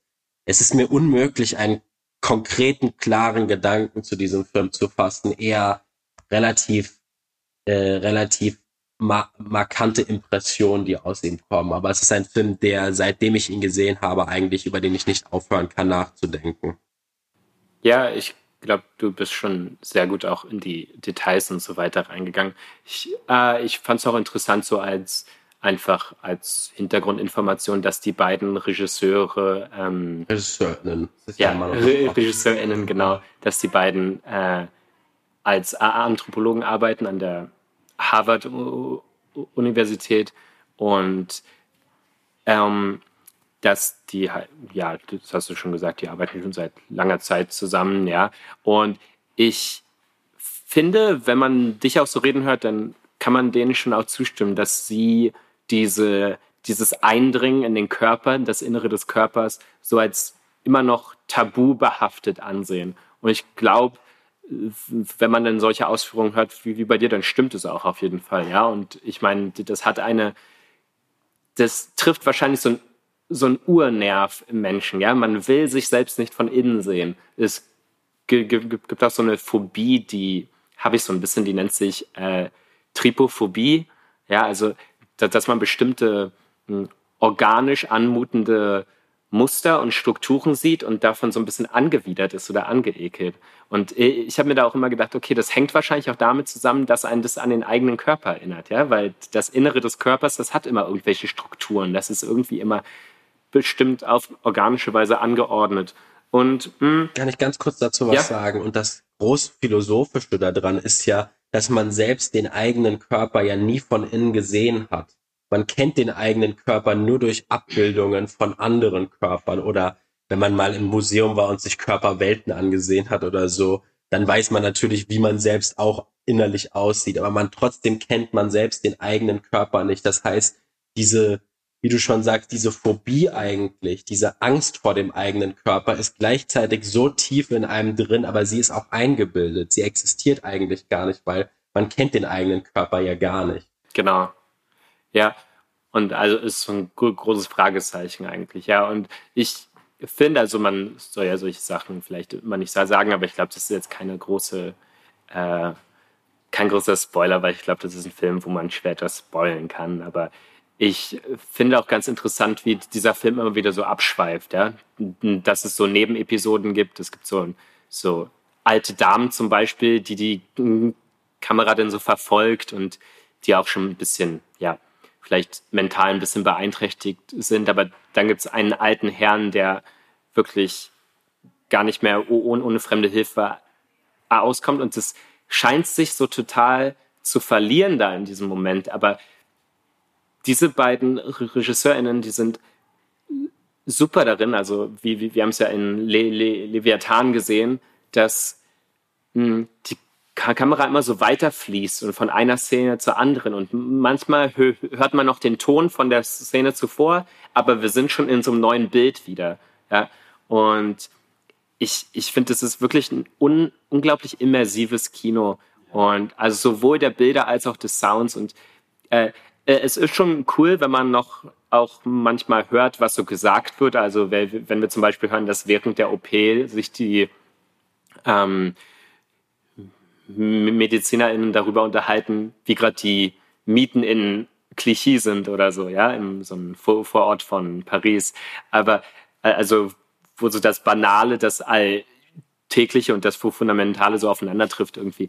Aber auch wenn man da überhaupt keinen Dialog hätte, wie wäre das immer, als das würde dem Film wenig Abbruch tun und es ist unglaublich. Ja, also das, deine Nummer vier, meine Nummer drei, De Humani Corporis Fabrica von Lucien Castengt Taylor und Verena Paravel. Yes, wie diesen Film, aber auch alle Filme, die wir bis jetzt gesehen haben von ihm, legen wir euch wirklich ans Herzen. Es muss aber auch ganz kurz noch, ähm, an alle, die das Privileg haben, in Berlin zu wohnen, der Film ist. Äh, ich habe es mir auch aufgeschrieben. Der Film ist am dem 12. am 12. Januar kann man diesen Film im Arsenal sehen, weil der Film läuft im Namen des im Rahmen des äh, Unknown Pleasures Festivals. Äh, von daher ähm, geht rein, wenn ihr die Chance habt. Geht unbedingt rein. Jakob, was ist deine Nummer drei? Gut, jetzt von ähm, weil wir hatten jetzt Jerk und Der Humani Corporis Fabrica, ähm, also zwei super Hardcore-Filme. Äh, äh, deswegen jetzt gleich natürlich äh, Avatar The Way of Water auf der 3, gleich mit dem Film da weiterzumachen. Ist doch super passend. Nein, Spaß beiseite. Avatar The Way of Water von James Cameron ist meine Platz 3. Der neueste Zugang zu meiner Liste. Es war mein Most Wanted dieses Jahres und der hat mich nicht enttäuscht. Ähm, es ist natürlich immer so ein bisschen mühselig, Avatar zu verteidigen, muss man das Gefühl. Auf der einen Seite ist es, war der erste, der erfolgreichste Film aller Zeiten, aber dann immer gibt es immer wieder sehr viele Vorwürfe gegen den Film. Der berühmteste ist natürlich, ähm, es ist eigentlich nur eine Der mit dem Wolf tanzt Neuverfilmung im Weltraum und übernimmt eigentlich alle, alle überholten Elemente dieser Geschichte und das Ding ist, das stimmt natürlich. Also daran, dass dieser Vorwurf ist nicht falsch an sich. Ähm, aber wie ich zu Beginn schon meinte, man sollte vielleicht bei, auch gerade bei solchen Blockbustern, die auch technisch sich selbst als Ziel setzen, neue Maßstäbe zu liefern, sollte man auch die, ähm, den Anspruch auch sehen, den, den Plot auch mehr als so eine Art Tool zu verwenden, als etwas, das dich von Szene zu Szene bringen soll. Oder das quasi als so eine Art Naht ist, die den Film zusammenhält. Ähm, was wollte ich sagen? Und dann gibt's natürlich noch den anderen Vorwurf, Avatar hätte damals, obwohl es der erfolgreichste Film aller Zeiten ist, gar keinen kulturellen Impact äh, hinterlassen. Wie sehr umjubelt oder wie äh, sehnsüchtig erwartet der zweite Teil da jetzt war, glaube ich, beweist das Gegenteil davon. Aber dieser Film äh, ist natürlich auch, obwohl es eigentlich eine direkte Fortsetzung ist, fühlt sich dieser Film ein bisschen wie ein Legacy-Sequel an, also ein Sequel, das erst nach sehr langer Zeit rauskam. Und das liegt natürlich daran, dass zwischen dem ersten und dem zweiten jetzt nur mal locker 13 Jahre lagen. Äh, also nur drei Jahre weniger als jetzt zwischen Star Wars Return of the Jedi und Episode One uh, The Phantom Menace lagen. Ähm, aber äh, genug davon. In diesem Film äh, wird die Welt von Pandora deutlich größer. Ähm, wir erfahren dass, äh, oder wir werden mehr oder weniger in so diese, die archaische Kernfamilie, die sich um den neuen Navi Jake Sully gebildet hat. Wir erfahren seine Ähm, wir, wir lernen seine Kinder kennen, wir lernen auch die Tochter von der im ersten Teil verstorbenen Grace kennen, die äh, von ihrem Navi-Körper geboren wurde. Und das ist tatsächlich die 70-jährige Sigourney Weaver, die hier die 14-jährige Kiri spielt. Also so eine Art technisches Wunder, was man ja mit eigenen Augen mit äh, betrachten kann. Und eine der interessanten Sachen, die man kann jetzt, ich könnte jetzt sehr viel über den Plot reden und der Film läuft ja auch gerade im Kino, deswegen äh, möchte ich das vielleicht eher kurz halten. Dieser Film ist, Jake Sully verwandelt sich in diesem Film von dem eher 0815 Protagonisten, der er im ersten Teil war, in eine der archetypischen Dad-Figuren oder Vaterfiguren, die wir sehen, ähm, die auch uns gerade 2022 sehr, sehr, sehr begleitet haben. Also wir hatten jetzt im Arthouse-Sektor sowas wie After Sun, wo es auch um den Vater geht, aber auch im Mainstream mit Top Gun Maverick, was ja eigentlich ein Film darüber ist. Ich habe mal irgendeinen Kommentar gelesen, Top Gun Maverick handelt von der Erkenntnis, dass dein Vater die ganze Zeit Tom Cruise war. aber in Avatar 2 bespricht der Film zum Beispiel ähm, die äh, merkwürdige Tendenz an, wie Jake Sully, der ähm, ja von einem Planeten in den zum anderen gereist ist und dann später von einem Körper zum anderen gereist ist, trotzdem sich selbst als Person nicht abschütteln kann. Seine Kinder reden ihn mit Sir an und er hat seine Kinder in so einem merkwürdigen Militärjargon erzogen. Das heißt, obwohl er so viele Reisen unternommen hat, wie niemand zuvor und ja in einen anderen Körper gegangen ist, kommt er, kann er diesen Militärjargon, der ihm anerzogen wurde, kann er den nicht loslassen und überträgt ihn dann an Navi-Kinder, also Kinder, die auf einem anderen Planeten existieren und die so weit von unseren Vorstellungen der Zivilisation existieren, äh, wie sie nur können. Selbst das prägt er dann ein, aber das ist nur, prägt er den dann ein, aber auch das ist nur eine von vielen Facetten. Es geht in dem Film auch um die Verständigung zwischen Natur und Mensch, was der Film durch seine ähm, sehr, sehr äh, imposanten Wahlszenen dann zeigt. Es geht dann um die Freundschaft zwischen einem Wal und einem, und einem von Jake Sullys Kindern. Gleichzeitig aber ist der Film auch so eine Rachegeschichte. Auch hier ordnet sich der Film sehr an transhumanistische Diskurse. Der, Pro der Antagonist des Filmes, der böse Colonel aus dem ersten Teil, der ja im ersten Teil auch gestorben ist, äh, findet sich quasi, seine Erinnerungen wurden in den Körper seines Navi-Avatars reingepflanzt. Aber dieser Navi-Avatar erinnert sich logischerweise nicht an den Tod von ihm, weil es ist ja zum Zeitpunkt der Aufzeichnung noch gar nicht passiert. Und wir haben hier quasi einen Antagonisten, der in meinen Augen auf den ersten Blick sehr, sehr, ähm, sehr schablonhaft wirkt, aber der dann doch mehr Tiefe hat, als man zuerst denkt. Der ähm, sich quasi, und auch hier dekonstruiert der Film sehr dieses militärhafte, ich, ich muss jemandem folgen und wenn es nur die Erinnerung ist von jemandem, dessen Gedächtnis mir halt eingepflanzt wurde. Muss quasi einen Tod rächen, meinen eigenen, an den ich mich selbst gar nicht erinnere. Äh, aber ich könnte ewig noch über diesen Film reden, aber deswegen, aber ich muss nur sagen, mich begeistert an diesem Film bei weitem nicht nur sein Spektakel, was der Film natürlich hat. Ähm, die Action-Szenen sind maß, maßgeblich, absolut gigantomanisch. Sel selten hat sich ein Film so groß angefühlt und so ähm, fundamental. Äh, ich könnte ewig über diesen Film schwärmen, aber ich muss hier jetzt doch einen kurzen Punkt machen, weil der Film läuft ja gerade und ist ja auch im aktuellen Diskurs wirklich sehr präsent.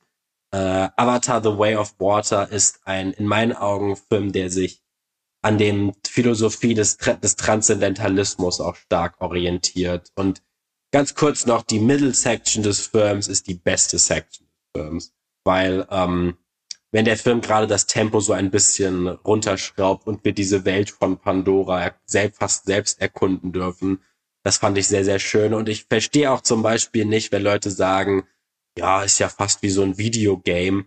Auch sowas sehe ich in Filmen sehr, sehr selten repräsentiert, dass Filme immer sowas Videospielhaftes haben. Also ich würde mich, also wenn die Technologie des Films im ersten Teil war es nur 3D, im zweiten kommt jetzt HFR dazu, wenn jetzt im dritten Teil noch Virtual Reality hinzukommt, sign me up. Ich war sehr traurig, als ich am Ende Pandora verlassen musste und wieder auf die Erde.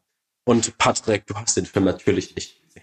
Ja, Und du hast Pandora sogar schon zweimal verlassen. Du hast ihn schon zweimal gesehen zu diesem Zeitpunkt. Ich habe ihn schon zweimal gesehen. Und ja, ich bin noch nicht sicher, ob ich ihn sehen werde. Es interessiert mich nicht sonderlich. Aber ich glaube, filmgeschichtlich ist das wahrscheinlich schon wichtig, wenn das wieder der erfolgreichste Film wird oder einer der erfolgreichsten Filme.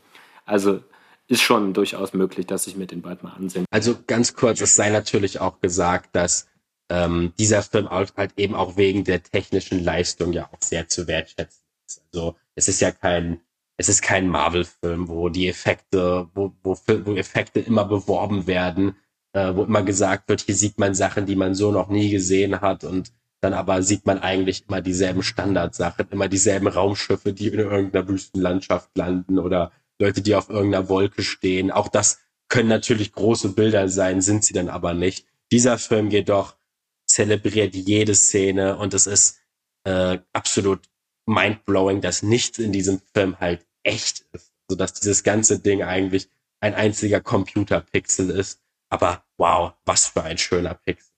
Aber meine Gedanken zu dem Film wirkten jetzt auch ein bisschen wahllos und auch nach zweimal sehen habe ich ihn noch nicht ganz verarbeitet. Ähm, deswegen nehmt das mal als, als Anlass, ihn sich anzusehen. Aber gut, ich glaube, ich muss niemanden motivieren, sich diesen Film anzusehen.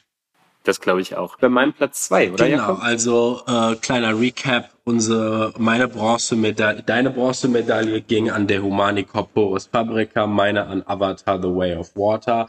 Wir kommen zu deiner Silbermedaille. Genau, und das ist ein Film, der wurde von dir schon erwähnt, aber nicht in den Top Ten. Und das ist Jaffa Panay's No Bears. Äh, Jaffa Panay, den kennt man in Deutschland, weil er mit Taxi den Goldenen Bären gewonnen hat hat aber auch noch so sein Debütfilm zum Beispiel war White Balloon, äh, war da damals Schüler von Abbas Kiarostami und da ist auch ein recht ähnlicher Film, White Balloon, wie, wie ein Film von Abbas Kiarostami. Und noch diesen Film This is not a Film. Und This is not a Film, den hatten wir auch als Vorbereitung gesehen für die, ähm, für die Biennale. Und ich glaube, das war ganz gut, weil ich glaube, das hat einen so ein bisschen nochmal darauf vorbereitet, wie so ein Jafar Panahi-Film funktioniert. Und ich muss sagen, ich bin großer Fan, also mir haben all seine Filme wirklich sehr zugesagt. Und das ist jetzt ein Film, der gewinnt nochmal an Brisanz dadurch. Also bei ihm ist ja die Persönlichkeit sowieso immer sehr stark in den Filmen drin. Hier vielleicht nochmal auf eine gewisse, hm, ja, mit einer gewissen Bitterkeit, weil eben Panahi aktuell im Gefängnis ist, im Iran ist, glaube ich, für sechs Jahre oder so äh, hinter Gittern. Und das eben, weil er sich immer wieder widersetzt hat, dass er trotzdem Filme weitergemacht hat, auch wenn es ihm untersagt war. Aber es wäre natürlich nicht Jafar Panahi, wenn man nicht noch einen Film zu sehen bekäme, während er schon im Gefängnis ist. Also es ist auch nicht witzig. Ich hatte gerade so einen kleinen Hustenanfall. Und der Film ist so ein bisschen zweigeteilt. Der einerseits sehen wir so ein Team an Filmemachern, die in der Türkei sind, in einem Ort in der Türkei. Und dort gibt es so iranische ExilantInnen, also die versuchen da gerade Pässe zu bekommen, um nach Europa zu kommen, aus der Türkei heraus. Und wir sehen äh, an einem ja, an einem Dorf an der iranischen Grenze zur Türkei sehen wir Jafar Panahi. Und der, der Film beginnt schon ganz eindrucksvoll, weil zu, zu Beginn sind wir auf so, einer, auf so einem Bazar und wir sehen, wie, äh, ich glaube, ein Vater und seine Tochter oder so ähm, sind dort auf der Straße eben, auf diesem Bazar. Und wir gehen eine Metaebene zurück und wir sehen, oh, das wurde gerade alles geschossen in einer Kamera. Und dann gehen wir nochmal einen Schritt zurück und dann sehen wir, dann sind wir auf einem Laptop, auf einem MacBook und wir sehen, dass Jafar Panay aus diesem kleinen Orten, Orten, den er sich begeben hat, hat er via Zoom oder Skype oder was auch immer, hat er eben aus der Ferne, aus der Distanz Regie geführt, was ja zum einen auch einfach für unsere Zeit gerade spricht. Ja, man kann, jetzt mittlerweile irgendwie alles über Zoom oder Skype machen. Ja, das ist gerade unsere Zeit leider auch Corona-bedingt gewesen. Aber es fasst natürlich auch die mh, hm, Artistik des Panay zusammen, dass er immer wieder versucht, neue Wege zu finden, um die Restriktionen zu umgehen, die ihn eben, ja, die ihn immer, immer wieder ereilen. Und in der Hinsicht ist es wirklich so ein Meta-Meta-Film. Aber die Regie wird hier, wie auch schon bei This is not a Film, also das ist kein Film. Übrigens für alle, die an Panay interessiert sind, wenn ihr den Film Taxi kauft oder im deutschen Taxi Teheran, da ist This is not a Film auf der Blu-ray auch drauf. Also ihr bekommt zwei Filme zum Preis von einem. Äh, lohnt sich. Und jedenfalls, es ist auch also es hat auch sehr viel Charme, äh, also Charme irgendwie, weil er da in diesem Dorf ist und wir sehen die ganze Zeit, wie er versucht, irgendwie Internetsignal zu bekommen und das ist ja eher schlecht. Also er versucht mit seinem Mac irgendwie auf, auf sein Hausdach zu gehen oder er fährt zu irgendeinem so Hügel in der Nähe, um auf diesen Hügel zu gehen. Aber worum geht's jetzt eigentlich noch in diesem Dorf, wo er da ist? Also er dreht diesen Film und dieser Film ist auch in der Hinsicht wieder Meta, dass man nicht genau weiß, sind das gerade echte Existenzen, die gerade wirklich auf ihre Pässe warten oder sind das gerade Schauspieler in dem Film? Also es ist alles ein bisschen wie, wie bei ihm immer überladen und der Kopf möchte explodieren, wenn man zu lange darüber nachdenkt. Aber gleichzeitig natürlich ist es auch sehr tragisch dort. Aber was Panay widerfährt es eben, dass er in dieses Dorf kommt. Ja, dieses Dorf, weil er von dort aus besser diesen Film irgendwie aus der Ferne gestalten kann und ein bisschen mehr Freiraum hat als in Teheran. Und da prasseln ganz viele Dinge aufeinander. Also Land versus Stadttradition gegen vielleicht Innovation oder Künstlertum, Religion, ja, das irgendwie auch die ganzen Regeln und Konventionen bestimmt in dieser, in diesem Ort. Und zu Beginn des Films sehen wir, wie er da etwas festhält. Und wir haben über den Film auch schon in unserem Venedig-Podcast geredet. Also vielleicht äh, erinnert ihr euch jetzt, wenn ich darüber rede, so ein bisschen daran. Aber der, Film beginnt jedenfalls auch damit, dann später in diesem Ort, dass er etwas, dass Panay ähm, ein Video von etwas macht oder ein Foto macht mit seiner Kamera. Und die zwei, drei Bewohner dort haben ein Problem damit später, weil sie glauben, dass auf dieser Kamera etwas gefilmt wurde, und zwar ein, ein Kuss, der so nicht hätte sein dürfen. Und jetzt dreht dieser ganze Ort dort komplett am Rad und fragt ihn immer wieder, also aber total höflich auf eine gewisse Weise, aber auch entschieden. Und es gibt in diesem Ort, Ort so eine Art Rat, ja, wo lokal, lokal, lokal, also auf so einer ganz kleinen Ebene wird so Politik gemacht oder die Regeln gemacht des Ortes, wie mit so einem, hm, so einer Art Ältestenrat oder so. Und es wird sich jetzt gefragt, okay, was hat er da eigentlich gefilmt und spielt es für uns als Zuschauer, die, die wir den Film sind, eigentlich eine Rolle, sollte das eine Rolle sehen, was er da irgendwie aufgenommen hat? Aber in diesem Ort ist es halt so super wichtig und der Film spielt damit also mit dem Gedanken, oh, die Kamera ist hier als Bedrohung, ja, so wie äh, Panais Panays Existenz offenbar für Iran eine Bedrohung ist, für, für, für die Regierung dort, was ja seine Festnahme eigentlich bestätigt. Und es ist einfach super charmant, wie er sich trotz all dieser Umstände immer wieder dazu durchringt, irgendetwas Neues zu machen in diesem Film, auch dieser Film ist wirklich, hat viele Ideen, weil wenn er da in diesem Ältestenrat sind und sie, sie wollen, dass er auf den Koran schwört und er, er denkt sich, okay, aber kann ich vielleicht auch auf meine Kamera schwören? Ja, also die, die, diesen Unterschied zwischen dem religiös Verhafteten und dem Künstler äh, Panahi. Und zum Ende des Films, das Ende des Films spiegelt eigentlich die Realität aktuell, weil Panay ist natürlich international. Der Film hat nicht zu viel verraten an der Stelle. Also der Film hat ab zum Zeitpunkt dieser Aufnahme leider immer noch keinen deutschen Kinostart. Okay, gut. Dann werde ich nicht in dieses Ende reingehen, aber es ist schön, wie dort seine eigene politische Entscheidung parallelisiert wird im Film. Und ja, ich glaube, dabei belasse ich es. Also Jafar Panay äh, ist immer ein Blick wert und ich hoffe, wir werden in der Zukunft noch die Möglichkeit haben, wieder Filme von ihm zu sehen. Also er wird immer einen Weg finden. Er ist ja nicht klein zu kriegen und das ja auch äh, ist ja auch das seine große Stärke. Ähm, ganz kurz noch, dies war der erste Panahi-Film, der mich wirklich begeistert hat. Also ich habe gerade die, man redet bei diesen Firmen immer sehr stark darum, was er kommuniziert und was er kommunizieren will. Die politisch-soziale Ebene ist bei Panahi immer sehr, sehr im Vordergrund. Das hat manchmal fast ein bisschen etwas Nerviges, wenn man es in Festivalzyklen sieht, weil er oft immer sehr auf seine oh, er ist wieder nicht da, weil er gerade wieder im Gefängnis sitzt oder weil der Iran ihn wieder zensiert hat in irgendeiner Weise oftmals wird seine Person immer auf, immer auf diese, diesen realen Kontext runtergebrochen. Und ich finde, das ist zwar auf der einen Seite richtig und wichtig, dass man das tut, aber man sollte auch nicht von sich vom Film selbst dadurch ablenken lassen. Und oftmals wird ja auch an Panahi sehr kritisiert, seine Filme seien so ein bisschen formlos.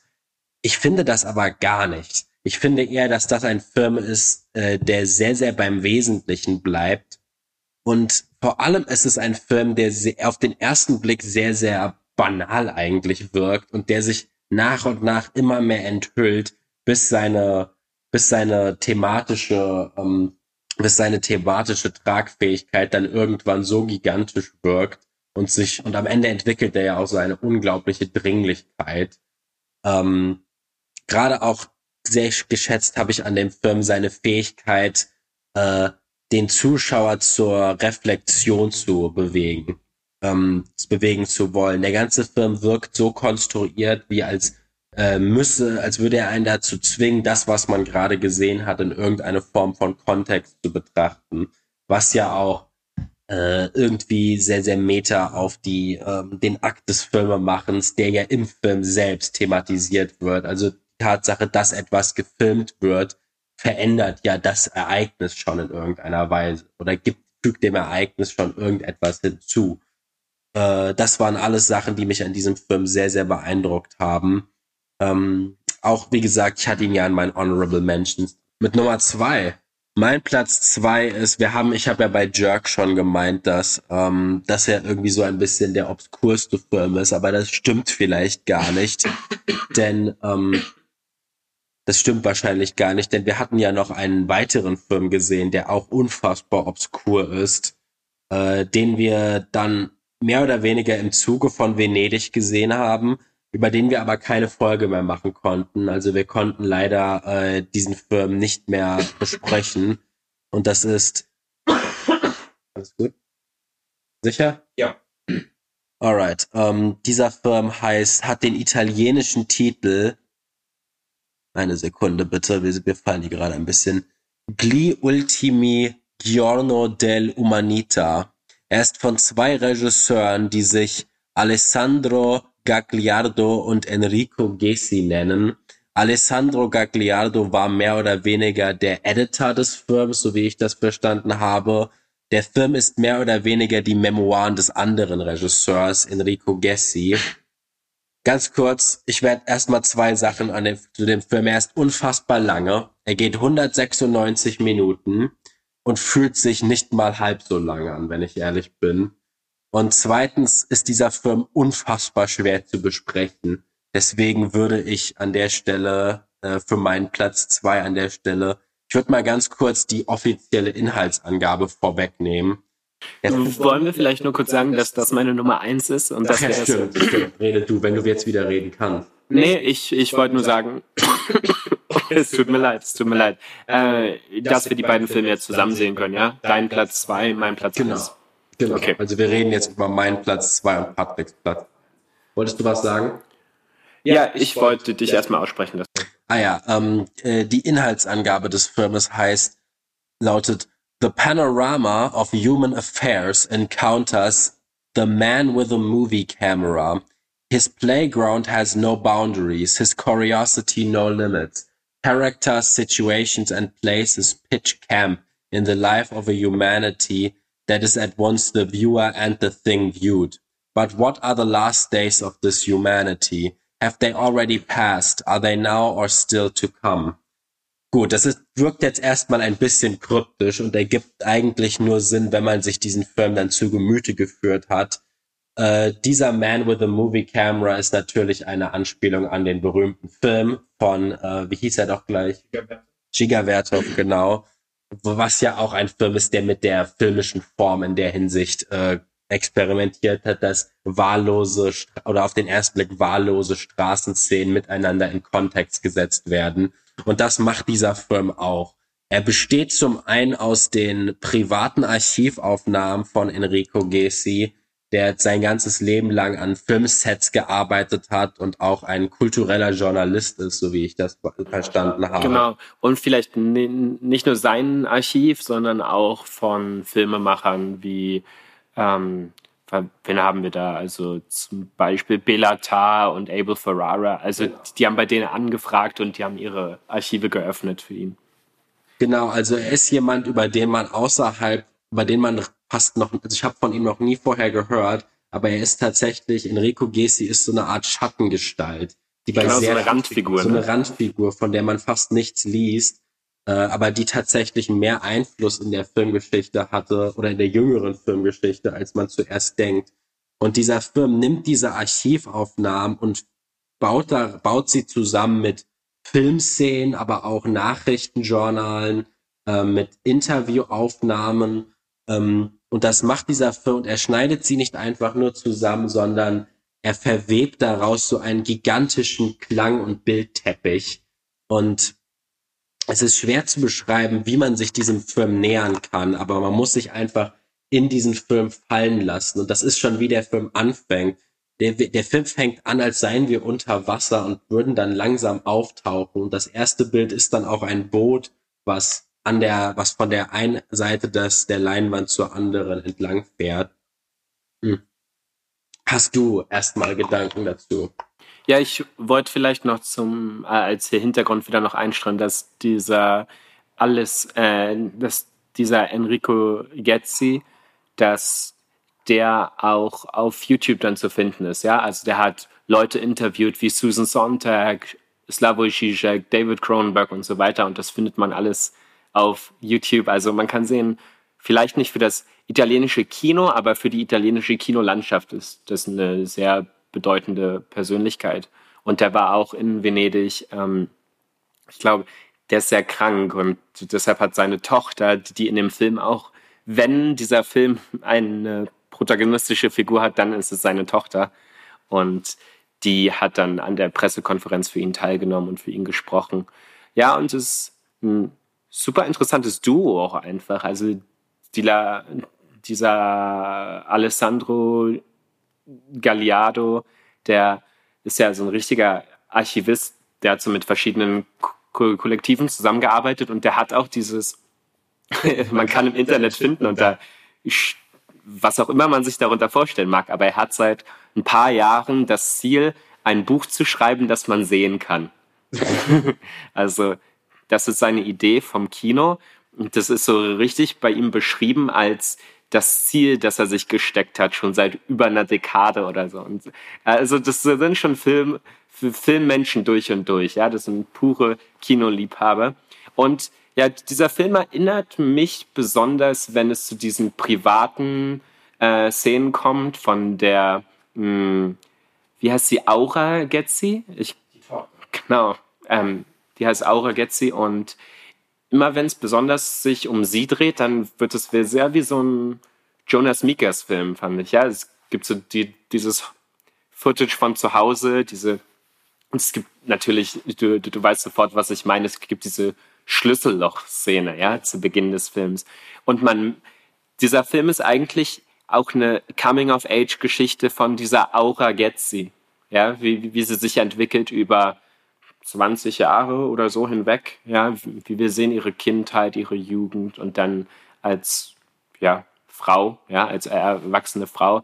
Das ist super interessant, wie, wie wir hier gleichzeitig so einen, so einen ganz subjektiven Gang durch die Kinogeschichte haben und dann äh, so ein Erwachsenwerden dieser Frau, die dann auch Schauspielerin geworden ist und was so, es gibt wirklich keine Handlung oder so, aber die Art und Weise, wie sie damals durch, also wie, wie sie zu Beginn des Films uns als kleines Mädchen auf ganz unwahrscheinliche Weise durch Schlüsselloch ansieht. Also sie kann uns ja eigentlich da gar nicht sehen, ja.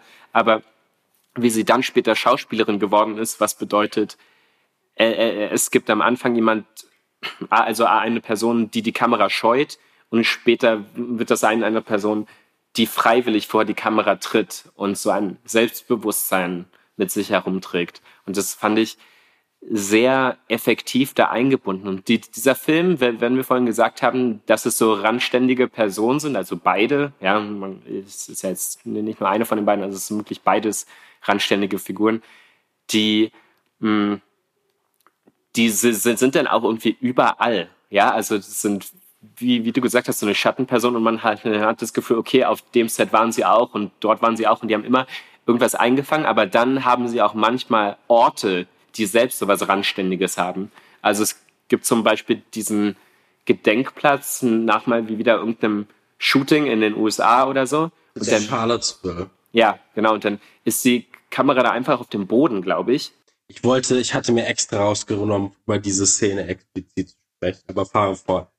Okay, sehr gern. Nee. Nee, also ich fand, was diese Szene so großartig macht, ist, dass sie auf es gibt im Kino immer wieder Diskussionen darüber, wie kann das Schrecken dargestellt werden oder wie kann das Undarstellbare dargestellt werden. Und ja, manchmal endet es dann damit, dass, also im schlimmsten Fall kommt sowas wie dieser im Westen nichts Neues raus, den wir jetzt aus Deutschland hatten, den wir beide jetzt nicht sehr mochten. Ich weiß, es gibt viele, die den mögen, aber irgendwann kommt dann sowas raus, was sich so unter dem Mantra Antikriegsfilm versteckt, aber was eigentlich nur so eine gigantische Technik-Demo ist. Mhm. Also, oder es kommt sowas wie dieser Rittipan-Film raus, der irgendwie dann Szenen aus, ähm, äh, was war's? Äh, du weißt, der, der, der lief vor drei Jahren, glaube ich, auf der Berlinale. Ähm, dieser Film, der in diesem Triptychot irgendwie versucht hat, Szenen aus dem Holocaust mit der kolumbianischen ähm, äh, Kolonialismusgeschichte. Ah ja, den habe ich nicht gesehen. Doch, doch, den haben wir gesehen. Den ah, wir gut, dann weiß ich es gerade nicht. Auf jeden Fall war das auch ein Film, der total fehlgeleitet war und wo absolut gar nichts funktioniert hat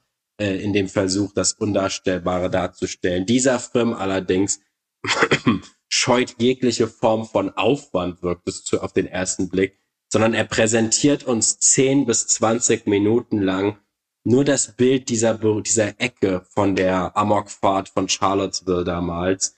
Ähm, und wir alle kennen diesen, wir alle kennen diese Ecke und müssen sie uns dann 20 Minuten oder so anschauen. Und in der Zeit, in der wir das schauen, ist es natürlich zum einen wieder eine, eine Studie über Dauer im Kino. Wie verändert sich ein Bild, je länger wir es ansehen? Wie viele Facetten gewinnt ein Bild, je länger wir es ansehen? Aber dadurch, dass wir quasi dann in dieser Position an diesem Ort sind, ähm, ge gelingt uns so eine Art Zugang zu dem Ort. Wir, es ist die ganze Zeit vor, äh, es ist die ganze Zeit haben wir vor Augen, was hier passiert ist. Aber gleichzeitig wird kommuniziert uns der Film, okay, das Leben geht aber auch von hier dieser Stelle aus weiter. Also ähm, es wird für immer ein Ort sein, an dem dieses Ereignis, dieses schreckliche Ereignis passiert ist. Aber jetzt das einzige Bild, was uns davon bleibt oder das einzige Bild, was, in das wir es packen können, ist das, was halt gerade da ist oder das, was in der Form, mache ich gerade Sinn, Patrick? So. Ich, ich kann dir folgen. Mhm. Aber ich würde vielleicht hinzufügen, dass, äh, dass ja das für mich, in, also für mich war das Interessante an dieser Szene eher die, der anthropologischer Aspekt, weil wir sehen die ganzen Leute, die eben dorthin kommen, ja, und sich die, die diesem Schrecken irgendwie nähern wollen und dem irgendwie Tribut zollen wollen, was dort passiert ist. Und es ist natürlich. Was wir ja ganz kurz, was wir ja indirekt dann auch tun, in dem Moment, genau. in dem wir das sehen. Aber vielleicht noch aus so einer distanzierteren ja, Perspektive, sowohl zeitlich als auch äh, örtlich vielleicht in diesem Fall, äh, weil wir auch so auf dem Boden sind irgendwie. Aber mh, hm, was, genau, ich finde, da ja, da ist was unglaublich Tröstliches darin, ja, weil da ist jetzt dieses Schrecken ist passiert, aber wir sehen auch, dass die Leute weiter existieren, die Menschen weiter existieren und die Menschen vergessen das auch nicht. Ja, es wird irgendwie festgehalten, es wird, es werden Blumen niedergelegt. Es ist natürlich auch sensationalistisch, ja, also die Presse ist auch vor Ort und es wird da von anderen Leuten ähm, auch aufgezeichnet und so, was da passiert. Aber äh, ich finde, es ist ein unglaublich, dieses Bild allein oder dieser Shot sagt schon sehr viel über die Menschheit aus. Ja, ja gut, dass du das mit diesem Sensationalismus dann auch äh, da ansprichst, weil quasi ähm, gerade in Deutschland gab es ja irgendwie auch vor Jahren Diskussionen darüber, warum, wie begegnen wir eigentlich sowas wie dem Holocaust Memorial? Also wie, ähm, wie, kann, wie verhindern wir, dass so etwas, was an, was an ein tragisches, ein sehr tragisches Geschichtsereignis erinnert, wie verhindern wir, dass das zu so einer Touristenattraktion wird? Also wie können wir dieser Trivialisierung dadurch entgegenwirken? Und ich finde, dieser Film ähm, trifft es sehr gut, indem er sich dieses eine Bild herausnimmt und dafür, dass er es so lange zeigt, spricht ja auch an das Vertrauen des Films für die Wirkungsfähigkeit dieses Bildes. Und der ganze Film ist ja auch so eine Art Aufarbeitung von, ähm, wie sagt man, von dem generellen Weltzustand. Der heißt ja The Last Days of Mankind. Was? Ja, beziehungsweise ich glaube, das ist nicht die richtige Übersetzung, ja. Die, die, richtige Übersetzung wäre The Last Days of Humanity. Und da ist ja ein Unterschied dazwischen, ja. Die Rasse und wofür steht Humanity auch an sich, ja, in seinen Werken. Gut, gut, sehr gut, dass du das ansprichst. Ähm, also gerade durch den Fokus der Tochter, das haben wir vielleicht am Anfang auch schon angesprochen, geht es ja auch so, was können wir der letzten Generation mitgeben? Und das, was wir der nächsten Generation weitergeben können, sind natürlich Bilder. Wir können ihnen Erfahrungen in irgendeiner Weise weitergeben, aber das Materiellste, was wir ihnen schenken können, sind Bilder.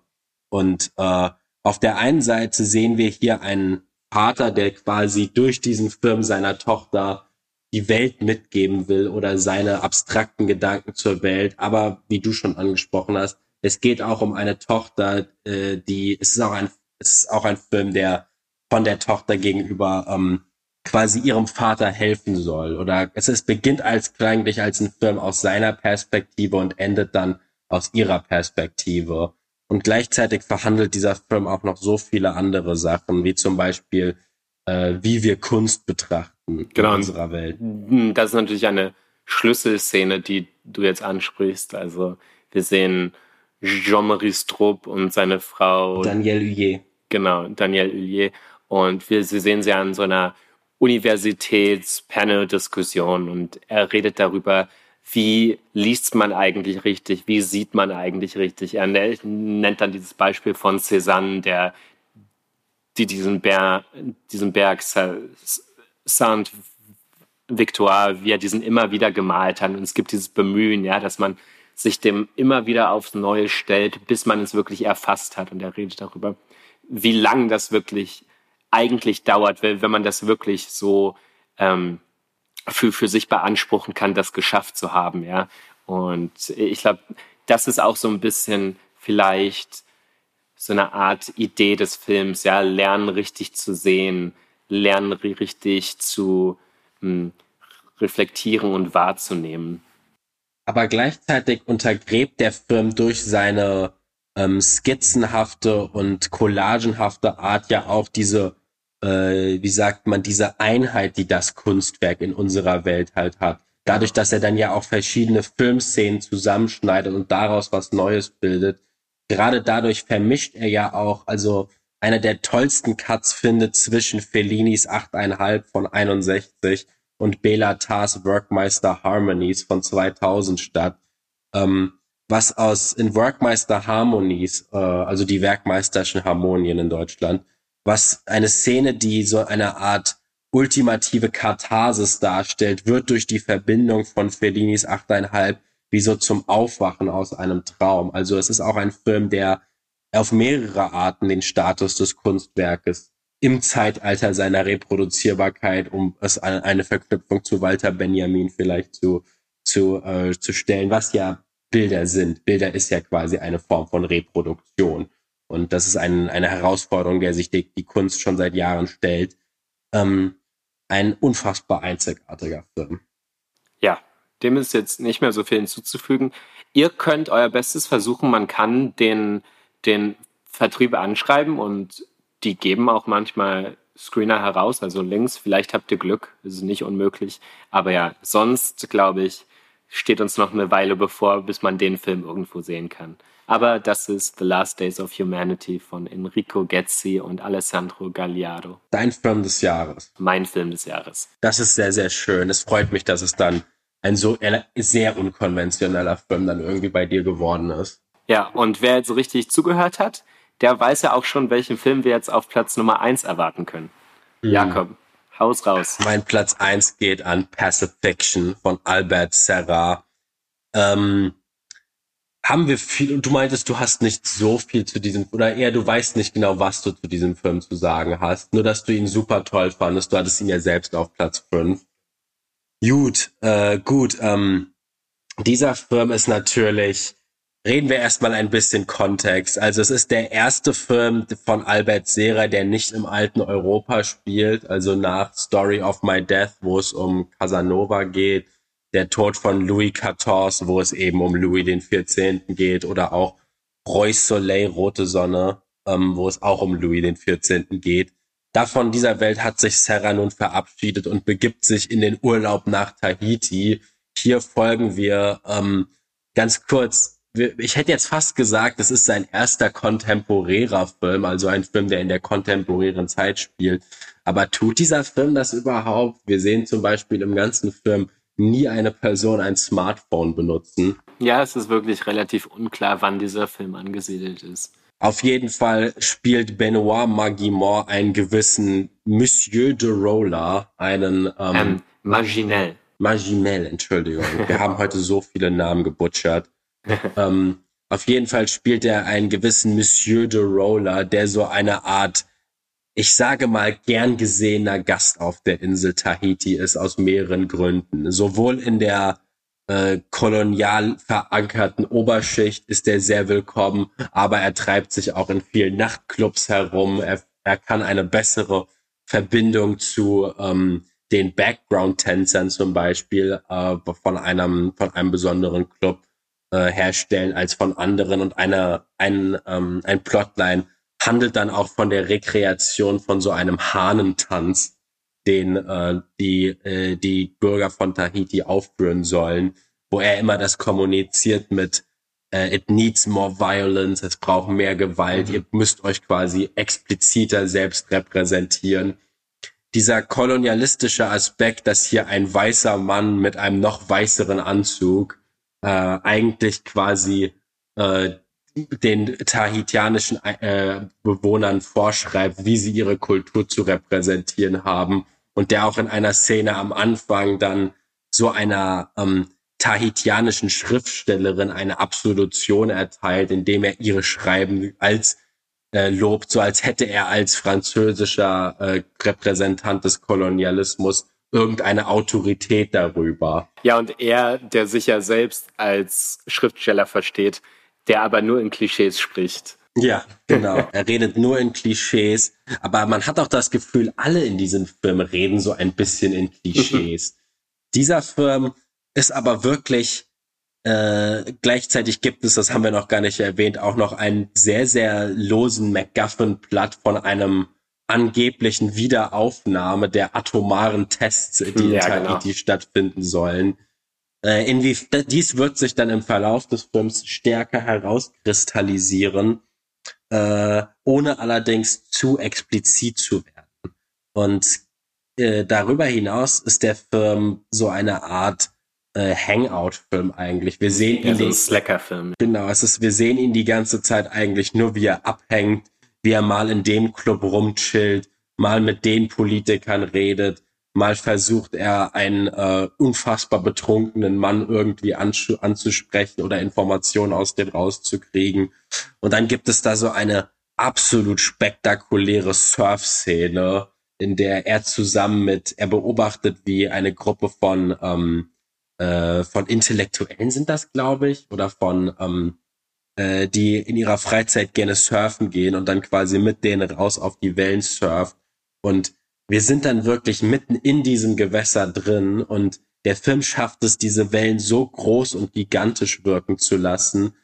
Äh, das sind alles nur kleine Impressionen um diesen Film, aber es ist eigentlich, es ist nahezu unmöglich, ihn als kohärentes Ganzes zusammenzufassen. Ja, ich glaube, da würde man dem Film auch nicht gerecht werden. Ja, ich glaube, der Film versucht das gar nicht erst, sondern der Film ist eher an so einer an so einem Stimmungsbild interessiert und so einer Atmosphäre. Und ich denke auch, man muss sagen, das ist vielleicht einer, wenn nicht der schönste Film des Jahres. Also das sind wirklich unglaublich tolle Szenen. Ich hatte das Glück, ich habe den in Cannes im IMAX gewesen, wahrscheinlich die einzige IMAX-Vorstellung, die dieser Film jemals haben wird. Und es ist wirklich eine Augenweide. Ja, also die Bildgewalt dieses Films spricht absolut für sich. Ähm, und er setzt auch unfassbar viel auf Atmosphäre, gerade im letzten Drittel. Aber man sollte ihn vielleicht jetzt nicht nur als Moodpiece sehen, nicht, dass du das tust in irgendeiner Weise, aber ähm, man kann ihn auch den kolonialistisch-historischen äh, Aspekt des Films, auch wenn er ihn immer sehr, sehr in den Vordergrund rückt, man hat auch die ganze Zeit das Gefühl, dass dieser ganze Kontext so ein gigantischer, ein gigantischer Red Herring irgendwie mm. ist als ob das so einen bewusst in die Irre leiten will und dass der Film etwas ganz anderes kommuniziert. Es ist auch ein Film, der sich wie so eine Parodie auch auf den ja. typischen Arthouse-Film anfühlt. Es ist ein bisschen Inherent Weiß in Französisch-Polynesien. Ja, genau. Ich, ich habe mir aber auch gedacht, so was die Stimmung betrifft, weil ich würde auf jeden Fall sagen, dass es eine sehr starke hm, Qualität des Films ist es ist wie so ein Kater während des aufziehenden Morgens, ja, wenn du, wenn du so irgendwo nach Hause kommst am frühen Morgen und du hast ein bisschen zu viel getrunken und der Morgen zieht auf, dann ist dieser Film das für knappe drei Stunden. Genau, und was ja auch durch seinen Look und diesen Anzug, den er trägt, er wirkt ja immer die ganze Zeit, dieser Anzug hat so was leicht zerfleddertes, aber er sieht dann immer noch vornehm genug aus, um in jeder Schicht durchzukommen man hat das Gefühl, er ist quasi jedes Mal gerade nach irgendeiner Party, nach, gerade auf dem Weg nach Hause und ist irgendwie abwesend, was sich ja auch durch seine Sonnenbrille spiegelt, die er nie abzieht oder fast nie abzieht. Mhm. Selbst bei Nachtsehen läuft er mit den Dingern rum. Und dann hat, gibt es aber auch Momente, wo der so ein relatives, so ein Science-Fiction-Touch schon bekommt, gerade durch so die Szene, wo er seine, sein Fernglas auspackt und das aber dann durch so Lichter als irgend so ein hochmodernes Spionageinstrument ähm, charakterisiert wird. Ah ja, ich habe zu der Szene auch irgend so ein Interview gehört von Albert Zerrer, dass das ähm, Fernglas falsch rumgehalten das wurde. Ich dir erzählt. Ah, okay, das, das habe ich dir erzählt. Ähm, ja, ja, dass quasi das aus so einer Notlösung entstanden ist, aber jetzt eher nur im digetischen Kontext des Films betrachtet. Äh, trotzdem aber, auch wenn ich diesen Film jetzt sehr als, ja, als fast schon als Komödie, was der Film natürlich nicht ist, aber er ist sehr, sehr amüsant und super unterhaltsam. Also ich hätte dem mit seinen drei Stunden, die er geht, noch länger zuschauen können, wenn ich ehrlich bin. Äh, nichtsdestotrotz aber klafft in diesem Film etwas, was eine starke Dringlichkeit hat und was metaphysischen Gewand an äh, Gewand äh, äh, ein metaphysisches Gewand zu haben scheint ähm, und ich meine damit, dass dieser Film sich wie so ein Riff auf Coppolas Apocalypse Now anfühlt. Apocalypse mhm. Now, die Geschichte von, also was ja auch eine, eine Neuverfilmung von, eine Neuinterpretation von Conrads Heart of Darkness ist. Und äh, die Geschichte von Colonel Kurtz in Apocalypse Now als der einzig, der einzige, der Wahnsinnige, der aber im Kontext dieses wahnsinnigen Krieges der einzige ist, der die der das, was er ausspricht, bei dem, was er ausspricht, das Hand und Fuß zu haben scheint und der sich ein eigenes, eine eigene Welt quasi gegründet hat oder sie sich angeeignet hat, äh, mitten in dieser, in diesem Wahnsinn und in dieser Zerstörung, in diesem ganzen Horror. Und der Riff, der von Pacifiction auskommt, ist quasi, was ist, wenn Colonel Kurtz niemand Besonderes ist? Oder was ist, wenn Colonel Kurtz eben nur so ein äh, typisch französischer, äh, so ein typisch französischer ähm, Beamte ist, mhm. der halt dann meint, in diesem kon kolonialen Kontext wie der Allergrößte aufspielen zu können. Es ist auch ein Film, der tief gräbt in dem, was liegt am Boden der Seele eines Menschen vergrabens. Und ein Film, dessen letzte Minute eine, es ist keine Anklage, aber ein gigantisches Fragestellen unserer Menschlichkeit ist.